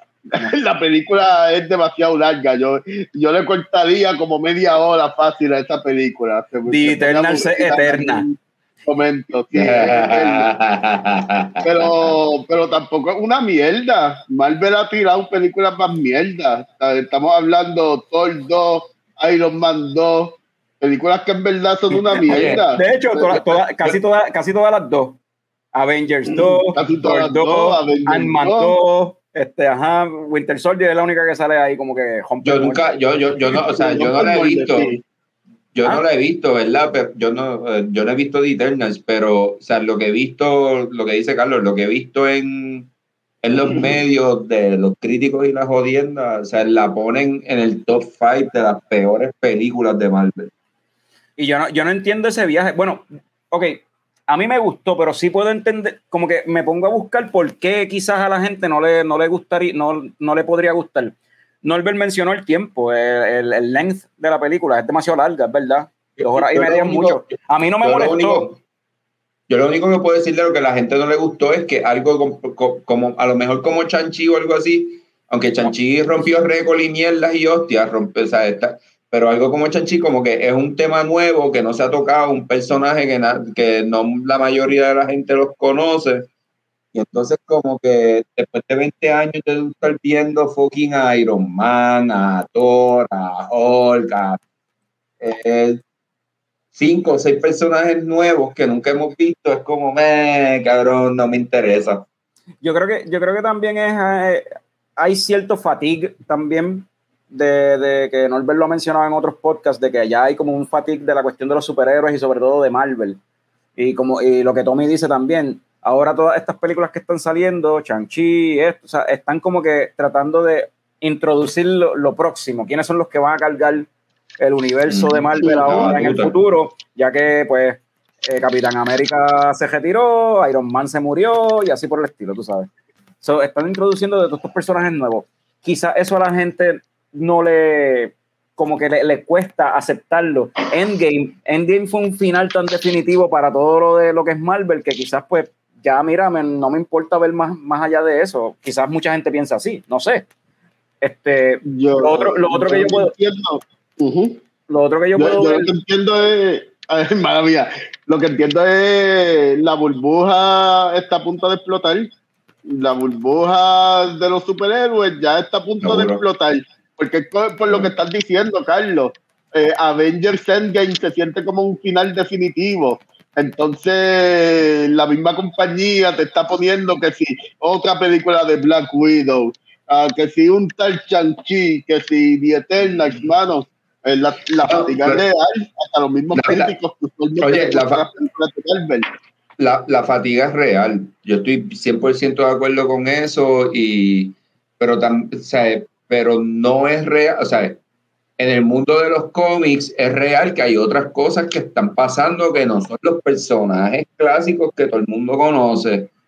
¿Sabes? Entonces, ajá, ajá, ajá. No, que, que quiero ir a eso porque esa es la cuestión también de que, porque ok, la fatiga es real, pero entonces para Chanchi entonces no hubo fatiga, para Venom 2 no hubo fatiga, la gente fue a verla al cine, la gente o sea, se tiró para la calle a verla y los críticos aparentemente no la, no la criticaron tanto como... Si yo me voy a, a ver por qué los críticos no les gustó tanto The Eternal, si yo comparando nuevo. con esta peli, con estas otras películas, es lo que Norbert dijo. Esta película no se parece a la, esta película no es una película de superhéroes, habla, para empezar. Porque Mm. la, la historia de The Eternals en los cómics nunca fue de superhéroes anyway. O sea, esto es una Mm. historia que, que Jack Kirby, eso, este, este es el, el, ¿cómo es? El, el- el- la paja mental de Jack Kirby, este, que él quería hacer una historia, básicamente un retelling de los dioses de, de la mitología de- del Olimpo y la jodienda. Lo habían sacado de Marvel, él se fue para DC. ¿Y qué, fue, qué escribió en DC, Frank? The New Gods son de él también en DC. The New Gods. Y The New Gods es básicamente, o sea, The, The New Gods él lo empezó a hacer en DC. No pudo terminar, le cancelaron el, el libro. So, era una historia que se supone que tiene un principio y un fin. No lo pudo terminar. Se va entonces de DC y entonces regresa para Marvel. ¿Y el cabrón qué hace? Pues voy a escribir la misma historia, pero en Marvel. ¿Y cómo se llama? The Eternals. The New Gods y The Eternals son básicamente lo mismo. El cabrón lo escribió en DC y lo escribió en Marvel, con diferentes nombres, el hijo de puta. que eso para mí está cabrón. Por eso, Jack tú tienes nombre y talento, por eso Jack Kirby es The King, el rey en los cómics. Cuando tú tienes Este- nombre y talento, Pero, ¿y qué pasó en Marvel? ¿Sabes lo que pasó en Marvel? Lo cancelaron también. Es una historia bien densa que de por sí a la mayoría de la gente no le gusta. O sea, cuando lo traes a- al cine es bien difícil adaptar eso. Entonces, pero yo, yo creo que eso tiene que ver con que a, a gente no le guste. Lo otro que yo creo que es lo más, para mí, lo más, es la cuestión de que esto no es la historia típica de superhéroes, esto no es una historia de superhéroes, no es la historia típica de estos son los buenos, estos son los malos. Tenemos unos personajes bien, bien, bien grises, mano. Ujú. En esta película los personajes son bien grises. Pero, exacto, y eso a la gente no le va a gustar porque a la gente le gustan las, las cosas claras, la gente no le Blanco gusta negro. la Eh, Ajá. Y aquí no es así. Aquí durante la película, en varias ocasiones, diferentes personajes están. eh, eh, se cruzan la línea, están así durante toda la película. Sí. Y, yo, y yo pienso que es la película de Marvel más madura y más adulta que han tirado. De hecho. Ujú. O sea, estamos hablando de que a, lo tienen- mejor, a, lo mejor, a lo mejor eso tampoco a la gente le gusta, ¿verdad? O sea, Ujú. eh, eh, bueno, lo, lo- eh, estás en la línea, ¿verdad? Los tonos grises, pero que la verdad eso es lo que, lo que, lo que mueve a la sociedad, cabrón. Ah, hay zonas grises en la vida, cabrón, y la gente no lo quiere ver porque la gente quiere di- poner, polarizar todo en dos bandos. Yo pi- Siempre, yo blanco, pienso- negro, bien o mal, ¿sabes? Yo pienso que esta película. ah, eh, eventualmente, con el pasar del tiempo, quizás pase como con Watchmen. Cuando salió Watchmen, ah, la gente lo odiaba, muchos, hasta los fanboys ah, de cómics lo odiaban. Y hoy en día es un cult classic. Y la gente le Mm. encanta y empe- empezó a verla con otros ojos. Yo creo que esta Mm. película es posible que pase lo mismo. Con el tiempo la van a ver con otros ojos. Ah, esta película es el tipo de película que me da la impresión de que, de que la gente no la está entendiendo ahora mismo, pero, pero va a terminar siendo Sí. un cult classic. ese sí, sí. A medida, a medida de que, de que la directora de la película, independientemente si quiere hacer, volver a hacer algo mainstream o siga en el rumbo que ella iba de hacer indie, ahora va a tener más chavo para hacer cosas con mejor budget.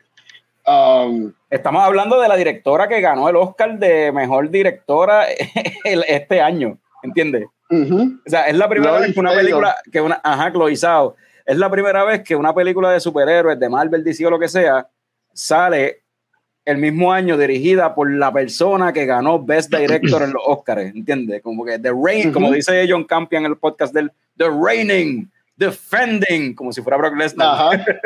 Sí. Entonces, entonces ve, ve esta cosa que esta va a ser la película de Marvel que Chloe Zhao dirigió y que, diri- y que la película salió el mismo año que ella se ganó un Oscar. Y, y se va a volver un cult classic y va a ser recordada por eso. Porque la verdad está cabrón si ella no... eh, Esto no es como que hacer una película como Chronicle y después de hacer una bien mierda de Fantastic Four. Pues Yo no creo que Ah, Eh, Yo no creo que esta película le dañe la carrera a Chloe Zhao. Lo dudo. El- en, todo, en todo caso, le dio más exposición y hay más gente viendo ¿Cuál? sus primeras tres películas ahora. Y, y No. esa, y yo no sé si es lo que iba a decir, pero esa es otra cuestión. O sea, los, los, los Eh. críticos, ¿verdad? ¿verdad? Que, que los críticos estaban poniendo la película por el piso antes de que saliera. La película sale y la audiencia le gustó. La audiencia, el, el, el score en, en- de la audiencia es que a la, gente, la mayoría de la gente le gustó. Tengo dos preguntas. Y bueno, se puede su- resumir en una, supongo. Una es para Picon y otra, otra es para ti. Eh, ¿Cuán atada está esta película al- a la historia del MCU so far? O sea, yo puedo entrar sin haber visto nada y entender lo que está pasando y disfrutármela, o tengo que tener todo el background de todas las otras películas, por lo menos las importantes. Y ¿Cómo la otra pregunta es, No, pero Bueno. de- de- deja, que, deja que se conteste esa. Yo le voy a, le voy a dejar esa a Norbert. A ver qué. y la, la otra es cu- cuál es el impacto que tiene Ah, es la que si no se te película olvida. En Tienes MCU que- tienes que- going forward. So, esas dos cosas, como que Ok, ok. pasado. O sea, ¿cuán importante es la película para el MCU? Es la pregunta en realidad. Ok, eh, para mí, para mí es importante, a pesar de que, de que tiene, tiene un, un tono distinto este, y una estructura distinta. La- En estética, en todo, es bien distinto a lo que ha sido Marvel en los últimos años. Pero, y de eso quiero hablar, es una película bien para adultos. Después de las preguntas podemos tocar el tema. Cuando entremos en spoiler, cuando vayamos a entrar en spoiler. Ujú. Este. Vamos para dos horas. Sí, es importante, sí, a ver, a ver, estar. eh, pues, ah, sí, escucho mi eco y estoy. ah, sí, es importante haber visto las otras películas de Marvel, porque mencionan el blip y mencionan otras cosas que de la única forma que las entienda es estando familiarizado con el MCU. Y también pienso que es importante porque pueden coger, ahora pueden coger esta trama, todo lo que pasó en esta película y encajarlo bien en el futuro en- y en el, en el grand scheme de lo que es el lore del MCU. Pueden encajar bien y justificar ciertas cosas. Es lo que estoy entendiendo, lo que por lo menos yo entiendo. No sé si Carlos esté de acuerdo en una u otra cosa. Pues yo pienso que en cuestión de si necesitas haber visto las otras películas para ver esta película, yo entiendo que no. Porque aunque sí hacen referencia a lo que ha pasado, eh, no es, o sea, buscaron cómo hacerlo parte de la historia, pero en realidad no hace falta. O sea, como que es algo como que no es como que tú necesitabas haber visto The Clone Wars para ver Star Wars cuando mencionan que tu papá fue peleó conmigo, en- cuando Obi-Wan le dijo a Luke, tu papá peleó conmigo en los Clone Wars. ¿Entiendes? Tú puedes ver una película y coger un quote así y whatever. Eso fue algo que pasó, una guerra, whatever. El No, blip, el eso fue- blip ese, eso fue un Ah, evento el que blip. pasó antes, Oh, ok. oh, sí, ah, porque lo dicen, ah, cuando hicieron el, el blip y la mitad del planeta salió, o sea, eh, dejó de existir y esta gente volvió y los trajo para atrás. Eso está cabrón, los humanos están cabrones. So, o sea, te- te- te eso es más o menos lo que dice Salma Hayek en una escena. So, yeah, they, they- they explain to you que eso es un suceso que pasó en algún momento. So, no creo que tú tengas que ver todo. Ahora, ¿es que esto going forward representa para el MCU? Yo creo que mucho, actually, porque está introduciendo un reguero de personajes hiperpoderosos, o sea, básicamente dioses, básicamente, o sea, nivel más dios que Thor, tú sabes, lo, estás lo están poniendo nivel ridículo. Más entonces, pues, los Eternals, este digo, los, los Celestial, o sea, también tocan una parte, o sea, se, se adentran un poquito más en el lore de lo que es los Celestial, que se habían mencionado en otras películas del MCU, pues, I guess que esto going forward maybe sea algo que, que se va a seguir tocando, I don't know. So, going forward, yo creo que sí, esto va a ser importante.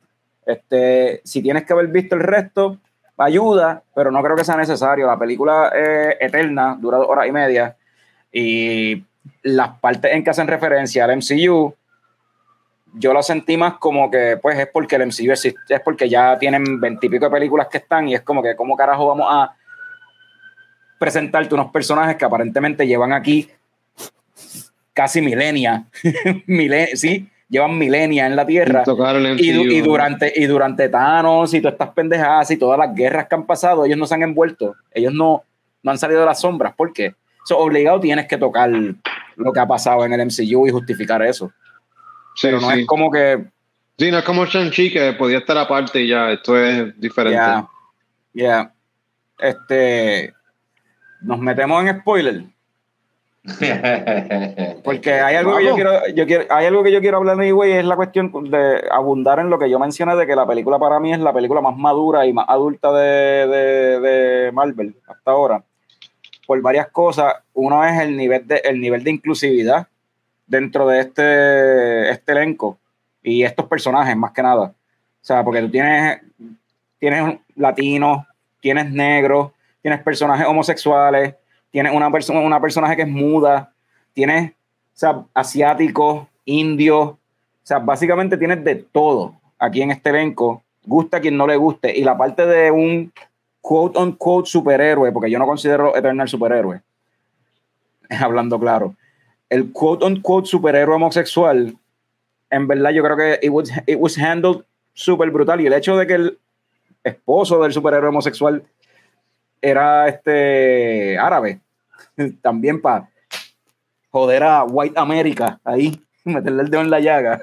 Ah, Sí, pero Papi, son cosas que yo creo que la gente no se da cuenta de ella. ¿Cómo es? ¿Picón? ¿Qué dices? Ajá. Ah, Picón. Yo creo que son, son cosas que la gente no se fija en ellas, cabrón. Puede ser que la persona fanática de cine es como ustedes se dé cuenta, pero la gente como yo no se va a dar cuenta. Pero esa, esa cuestión de la inclusividad, o sea, lo, inclus- lo inclusivo que es en una película así de superhéroes, superhéroes de nuevo, entre comillas, este, como que eso es algo para mí que lo encontré bastante, y la forma en que they handled it, que lo manejaron, fue bastante adulto, pero entonces más que eso, como dije, los personajes bien grises, que se cruzan la línea entre lo bueno y lo malo todo el tiempo, pero entonces adicional a eso, estamos vemos por primera vez en una, en una película del MCU hay una escena de sexo.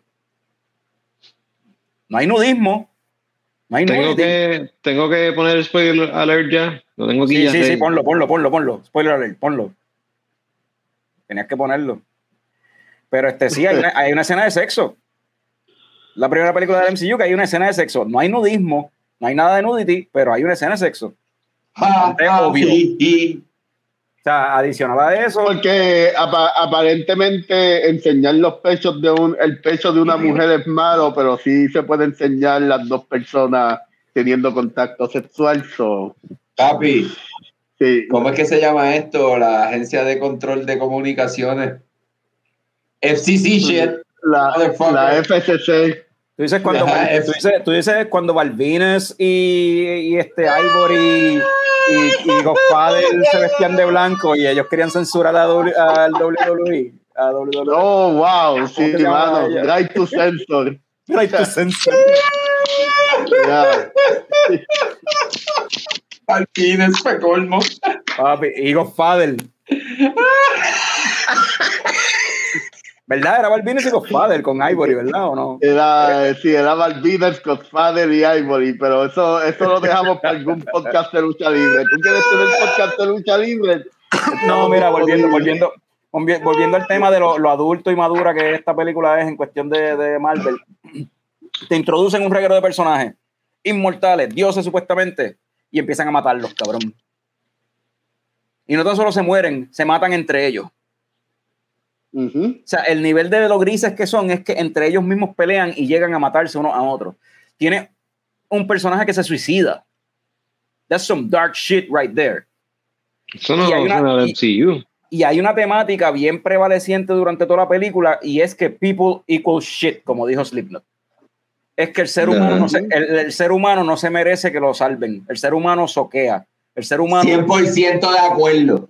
O sea, eh, hay una, hay una temática dentro de la película que, que está todo el tiempo y es como que de verdad estos cabrones se merecen que nosotros los salvemos. Porque mira toda la mierda, que toda la queja y todas las... La quiero ver. O sea, uno le, uno le enseña tecnología y los cabrones lo usan para matarse uno a otro. Porque la película va, o sea, corriendo la historia de, de- de lo- de la, la civilización humana. So, es bien interesante ver una película de Marvel que están tocando unos temas bien profundos y cuán profundo se están metiendo en estos temas, pero mucha gente eso yo creo que se les fue por la cabeza porque fueron a ver a fucking un tipo con una capa metiéndole, peleando con, con un cabrón en una máscara. Y eso no es lo que es la película. Claro, porque, claro, porque la gente la verdad no le gusta la realidad, a la gente le gusta la fantasía, cabrón. Yeah. Esa es la verdad. Pero no, son, no es la audiencia que se está quejando de la película, son los críticos. Entonces no Son los entiendo críticos. por qué no les gustó si es tan diferente. O sea, porque ustedes estaban hablando ahorita del... del- del- de, eh, pues que ya está, it's getting old, the whole superhero shit, pero esto es diferente. Esto es, según ustedes están diciendo, es otra cosa, toca otros temas. ¿Por qué Mano, no les gustó? Porque a los críticos no les gustó, yo no sé. O sea, eso es lo que yo estoy tra- tratando de descifrar. Todo esto que te estoy diciendo es como que yo pensando, a ver, lo que a mí se me ocurre por qué a alguien no le podría gustar. Maybe una, un- una un, que carece de character development, he escuchado por ahí gente diciendo eso, pero no lo veo porque los perso- por lo menos los personajes principales sí hay un character development, pero then again, si te quis- quisieras ser el, el abogado del diablo y defender ese punto de vista, estamos hablando de unos personajes que llevan miles, de, miles y miles de años vivos. ¿Qué carajo de character development que Yo va a aprender que, este cabrón ah, después yo de no- dos mil años? Cabrón, tienes que escribir la Biblia, cabrón. No, no, no necesariamente. Mm, No necesariamente estoy 100% de acuerdo eh, con los críticos en ese aspecto, pero yo entiendo que, que sí hay un par de personajes que para mí como que como que ven, como que, o sea, como que no, no le da break a, a justificar por qué me estoy suicidando, por qué quiero ser un humano, o por qué quiero atacar a los míos propios, por ser bien firme en mis creencias. No está, para mí no justifica muchas de esas cosas. ¿Por qué? Porque en dos horas y media tú no vas a explicar el montón de personajes que tiene la película. Eso, eso, eso, eso yo lo he- ese, ese es el consenso que yo he leído de los críticos. Es verdad que supuestamente dice que la película trata de introducirte tanto mitos y tanto world building y tanta cuestión en dos horas y media que supuestamente no da. Para mí, yo sentí que dio, pero maybe es porque ya yo estoy familiarizado con estos, o sea, no con estos personajes en específico, pero ma- sé más o Pero menos la Marvel. historia de, sí, con Marvel y lo que, sé, sé el background de estos personajes, para dónde van anyway. Sí. Como que la Eh, a mí algunos personajes me gustaron, otros no. Por ejemplo, el Icaris ese, eso es un Superman marca cono. Eso es un figu- una figurita de Superman que, que compré en el garaje o, co- o compré en Pitusa o, eh, o en el World 99, algo así. Estamos hablando de ese Eso es tipo, ese, ese. Ese tipo que está en el medio ahí al lado de Salma Hayek, que ese es básicamente un súper... eh, eh, eso es otra cosa de la película, que a veces habían escenas y cositas que parecía más una película de DC que, que de Marvel, pero sí, porque pues son dioses, mano, son los dioses. O sea, tienes a Flash, tienes a Superman, tienes a básicamente... Y Selma a- a Hayek, ¿qué es la que hay? ¿Cómo estuvo ese papel de ella? Pues es mexicana, loco.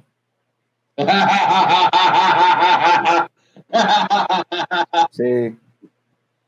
Eh, es mexicana. No, Vamos. eso no, eso no, era, eso no, te con- eso no contesta tu pregunta. De Salma Hayek.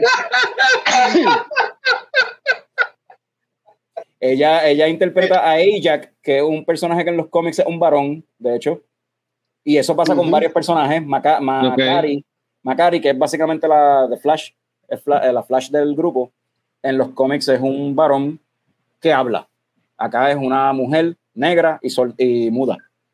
Diablo. Este, ese personaje sí no Diablo, tiene un carajo de carácter development. Bueno, Sí, pero eh, no tiene un carajo de carácter development, en verdad, pero pues, pues, Para mí eso fue como un checklist. Eh, espérate, ¿qué, qué, qué más tú quieres? Ah, Ah, eh, ah. tú quieres una lisiada, tú quieres una impedida. Pues, ok, vamos a hacer la muda. Pum. Tienes negra, muda, Y muda. pum. Ahí ya tenemos el personaje. No, cabrón, Eh, cabrón, se cabrón, como que cabrón, en dijiste eso, sí. Personajes de verdad. Carlos dijo todas que- esas de esto, Carlos dijo todas esas de esto, y tú, y cabrón, y sí, eh, eh, me dio hasta vergüenza ajena y todo de repente, cabrón. darte cuenta de, de eso. Sí, no es así, pero el personaje, ese personaje no tiene de carácter development y en verdad no hacía falta carácter development para ese personaje, en verdad, porque tiene otros personajes. Porque muda. No, porque tiene otros personajes que sí tenías que enfocarte y darle atención, ¿entiendes? No es como que fucking en las películas de X-Men se le diera carácter development a alguien que no fuese Wolverine. Aquí por lo Oye, acaba- menos. aquí Acaba por de lo hacer un menos chiste mongo, pero acaba de hacer un chiste mongo, pero ¿cuántas películas tú le haces un carácter development a un mudo, cabrón? Bueno, Charlie Chaplin, papi. Charlie Chaplin en todas las No, películas. no, no. Es diferente Y- cine mudo a ser un mudo, cabrón. Vete para el carajo. Y entonces, me Bueno, imagino que- tenemos, tenemos esta serie de, de japonesa de Satoichi, el samurái mudo, del You Go. Mira, anyway. Y character Diablo. development en. Ah, claro, diablo, sí, hay como, ¿cuántas películas hay de ese personaje? Son un montón. Y desarrollan el personaje bien, con todo y que es Sí, ciego. So, Selma Hayek no, no enseñó las tetas entonces en la película. Claro. Ya, ya, ya no sé eso, cabrón. Ya, ya no sé eso. ¿Usted crees que ya está trabajando en el Claremont allí en Atlanta? No. Ni ella ni Angelina Jolie. Nadie. O sea, no, Ya Fran no la va a ver. Este, este tipo, yo no sé dónde Jayo yo lo he visto antes, pero este tipo hizo un papel bien cabrón. Él, él le mete. Ese tipo se ve. Estoy seguro que hizo un papel bien weird, bien gufiado. Bien weird, bien gufiado, es verdad. Y es de los, de los ese, personajes. ese es el que estaba cuestionándose todo y teniendo una, una crisis existencial. Por Tiene un así. trasunto con el de Flash también. Tiene algo como que parecido ahí. Tiene algo con Sí, él. sí. Una, un me- chamaco de Flash. una- una mezcla del de Flash con McLovin, maybe, algo así. Ajá. Algo así. Ah, Este muchacho que sale en Atlanta también estaba en la película, hizo un papel Ah, sí. gufiado, pero, pero un personaje secundario. Es que Sí. sale en Atlanta, es que sale en la serie de Atlanta. Por eso, en la serie en Atlanta. Pero el, el muchacho hace un papel Sí, no, no pero es- un papel secundario, no no es nada. Sí, no es que Carlos lo vio Claremont tampoco. Entonces, Es que eh, sale en Atlanta por ahí. esto que estamos viendo aquí se ve pequeño, ¿verdad? Pero el tipo ese que está vestido de gris, yo me puse a buscar información, esto es para Norbert. Ese tipo vestido de gris en los cómics es un Eternal que se llama El Vampiro. Uh, ok. Y dice, Ok. An Eternal, vampiro, vivió en la Tierra por muchos años, eventualmente casándose con, eh, tomando una esposa, y hizo una carrera por- para sí mismo como un professional wrestler. He was a- Wow. era, era un crowd favorite que se llamaba El Vampiro, o sea que era lucha libre mexicana, cabrón. Ok. Y nunca había perdido hasta que le tocó contra un oponente que se llamaba El Toro Rojo, que a escondidas el Toro Rojo era un deviant. Wow, me encanta. Me Lucha encanta. libre en. Marvel. Lucha libre en Marvel, hermano. Keep it coming. ¿Ves, ves- ves- ves lo que pasa? Nice. De como que cogiendo propiedades que en los cómics en verdad nunca fueron, no, no son tan buenas, pero pues las vas a tratar de traerla al cine y pues tienes que buscar cómo hacerlo, make it work. Y pues yo creo que bien hicieron. ¿Verdad? Yo entiendo que esto pudo haber sido, esto pudo haber sido una serie en Disney Plus y le daba más break a que se cocinara a fuego lento. Hay character development. Y ahí está el character development, sí. Sí, pero para mí fue un error hacerlo película, lo hubiesen hecho serie. Pues Norbert, ya que tú y yo fuimos lo que la vimos, este, vamos entonces con los Leche o coco. Norbert, leche o coco. Este. Leche. Leche, porque. Porque da trabajo bajársela como un vaso de leche por la mañana. Es como que diablo, no me gusta. Pero ¿De tienes verdad? que bajarte. pa- Sí, a él le gusta la leche en cualquier momento. A mí me gusta la leche. como es. No tengo ningún problema con admitirlo. Pero eh, eh, eh, esto es lo que pasa con la película. Esta película no le echa azúcar, no le echa quick, no tiene nada. Esto es eh, leche fresca. para gente madura, leche fresca para que te y va a pasar, va a pasar trabajo bajándotela. Pero una vez te hayas bajado ese vaso de leche por dos horas y media, en realidad te pueda y Yo te me hacen más fuerte y entienden voy- más a esos personajes. Yo me voy a ir por la misma línea que, que Norbert y voy a abundar, voy a parafrasear quizás. y voy a decir también que es leche, es la palabra leche como tal. Que mucha gente lo malinterpreta, mucha gente le da un significado que no es, algunos son, no son lo suficientemente como que abiertos de mente o, o maduros para entender la película, tú sabes. Y lo que, lo que esperan es un vacilón y algo como que va, pero sabes que el vacilón tiene consecuencias. Ese vacilón tiene consecuencias a la larga. O sea, Qué vacilón. eh, va a estar vacilando con la leche. Con la leche no se juega así. Este, so, Yo soy el único, yo soy el único que entendí el mensaje. Carlos, cabrón, que estoy divirtiéndome bien, No, no, cabrón. no, yo estoy, yo estoy. Fran- Fran estaba aplaudiendo. tremendo, sí, sí, sí, tremendo, tremendo. So, sí, estoy de acuerdo, es leche. Anyway, Leche. para acabar el episodio, yo añadí a última hora ahí en el rundown algo que no les había dicho, ya que estamos hablando de Eternals. ¿Alguien aquí ha tenido una borrachera que parecía ser eterna? Ay, cabrón, ¿te en serio? Ajá. A mí. Cuéntame. Ah, no, yo termino las bocacheras con dormir un ratito y después me despierto, en verdad. Yo no tengo. ¿Tú no tienes, tú no tienes, no tienes así como que un cuento así? Bueno, en Portland el sábado, el día después de ver ir a mi primer juego de NBA, y cogí una bocachera bien cabrona y me levanté bien jodido con el tren pasando ahí. Y en verdad fue un bastri porque me sentía bien mal. Y de esas veces que te levantas al otro día y es porque, qué sé yo, jangueaste. Todavía estás borracho. Exacto, jangueaste un viernes hasta las tantas, un sábado hasta las tantas, al otro día te Eso mismo fue lo que pasó. Un temprano, viernes hasta las tantas. temprano para ir para la playa y conectas la del día anterior. Porque te levantas y para seguirlo, No, yo- para rápido montarte en, en el carro Eso- que te, te vienen a buscar, pues, ustedes- te das un shot y pum, y lo sigues por ahí para abajo Ah. y en la playa sigues bebiendo y cuando vienes a ver, los bebedores, yo soy un chonqueador y yo, yo, yo soy un quitter. Yo me quito. Yo yo me llegué, quito. yo llegué- yo llegué a hacer eso, pero hace años que yo no hago una mierda así. Yo me quito, yo Y no me- y duermo, no- yo vomito. Y no me siento orgulloso de haberlo hecho, como otras personas que conocemos, que, que- que trabajan, compañeros de trabajo de Picón, de hecho, que se enorgullecen de haber estado 36 horas bojachos en Pepino, una mierda así, yo no sé, ya ese, ese cabrón está al garete. Anyway,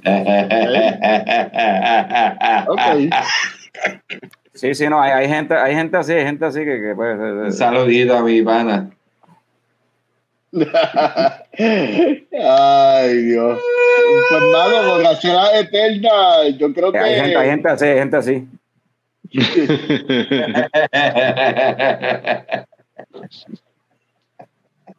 Yo creo que borrachera, borrachera eterna, mis primeros. mis primeros cinco años viviendo en Aguadilla todos los fines de semana, en verdad. Es más, eh, es más, todos los fines de semana en mis 20. Es como que. Como que empezaba a beber jueves, viernes, Y todavía estás borracho, todavía no seguía parado. bebiendo. El lunes me levantaba súper súper desorientado. Eh, pero hace años, hace años no, no digo como que diablo, que voy a hacer eterna. Es como que. No estás sé, viviendo on the ya- ya edge, mi no estás mi viviendo on como the que edge. empezó a resistir. Pero eh, la última vez que me viene a la mente es cuando, cuando fui a ver WrestleMania a Orlando en el 2017, mira para allá, como seis meses antes de María. este fue como que, mano, empecé a beber jueves antes de viajar a Orlando. Seguí bebiendo viernes durante el viaje. Seguí bebiendo sábado desde temprano. Ah, Una borrachera eterna que estaban en un house party y terminaron botándonos a- al corillo de nosotros. Y después domingo, domingo esperando que abrieran el estadio antes de WrestleMania, ahí es que yo dije, espérate cabrón, esto es una borrachera eterna, de el sol dándome en la cara así y no abrían el puto y ya yo me había dado un par de cervezas y, y el puto estadio no lo abrían y yo como que, ah, diablo. Ahí es No. que yo sentí la borrachera eterna. Ahora que dices borrachera, o sea, ahora que dices el sol dando en la cara, mano, eh, esto es un clásico. Uno en la universidad, si durante Semana Santa o whatever, el weekend largo que sea, si nos tiramos para pa Culebra, allí haciendo camping en Flamengo, eso es una borrachera eterna, Paco, eso es el weekend entero, desde por la mañana hasta por la noche, hasta por la mañana, hasta por la noche, hasta por la mañana, hasta por la... ¿Entiendes? Sí, pero yo no puedo, no, yo por lo menos, yo, yo, eh, por lo menos en esos años de los, por lo menos 2005 al 2012, cabrón, no tengo que ir para Culebra para hacer eso, o sea, lo hacíamos en Mariani, lo hacíamos Añaz, en Añasco en el balneario, allí en Rincón en el balneario, lo hacíamos, o sea, Pues sí. Necesitamos es ir a cierto, Culebra es cierto, para eso. Es verdad, es verdad. Es, que, es que recuerdo que en Culebra era como que todo, porque fue para, me acuerdo, la primera vez que Sí, yo fui a Culebra. en- entiendo la situación de Fue- Culebra porque es que no hay más nada que hacer. No, y que, y que era, un, era un weekend de Semana Santa y estaba todo, ese, ese día estaba como que toda la gente del colegio de Mayagüez, más, entonces empezaron a llegar los de la Exacto, Poli, exacto, de, la exacto. De Río Piedras y qué sé yo, y era como que todo el mundo estaba en la misma, cabrón. Sí, sí, lo entiendo, porque, porque Jesucristo convirtió el agua en alcohol. Papi, pues, hello, Semana Santa, hay que o sea, rendir homenaje. Entonces uno está encerrado allá adentro y a menos que haya alquilado un carro o algo, cabrón, tú no tienes cómo salir de allá. O sea, tú estás allí a, a la merced de, de- del alcohol que es, el sol la Sí, que sí, es. no, no, Y exacto, y- y y- y de, y único de los pocos carros que tuve entre el allá es la ambulancia que llamaron porque un cabrón se intoxicó y se fue. Sí, no, es, o sea, se- es cuando se- te, te montas en el ferry, te montas en el ferry de Culebra a Puerto Rico, cuando llegaba a Puerto Rico eres Captain Ron. Ajá. Más ron que capitán, pero sí. So, Fran, di lo que estás pensando. Mi borrachera más larga. Ah, yo pensé que iba a despedir el show. Te digo cuando se acabe. Oh, oh, oh, oh, oh, qué Oh. sassy. How sassy. No, wow. Mira, te voy a quitar de ahí porque tu micrófono está dando issues de nuevo. Vamos a despedir Otra vez. Sí, vamos a despedir esto. Gracias por sintonizar. Eh, venimos con más cositas por ahí prontamente, ciertos cambios, evolucionando. Se- sexto aniversario de Leche Coco prontamente, eso es ya mismo. Dentro de como dos episodios o algo así, estamos planificando algo bien chévere. Eh, eh, él- él- a él le entra todo cuando vamos a empezar y le entra todo cuando vamos, nos vamos a ir. Eh, sí. Este, así que habiendo dicho eso, estoy vacío. Me gusta pero la emoción. Salud, salud cabrones ponme, ponme, ponme, ponme la otro, ponme la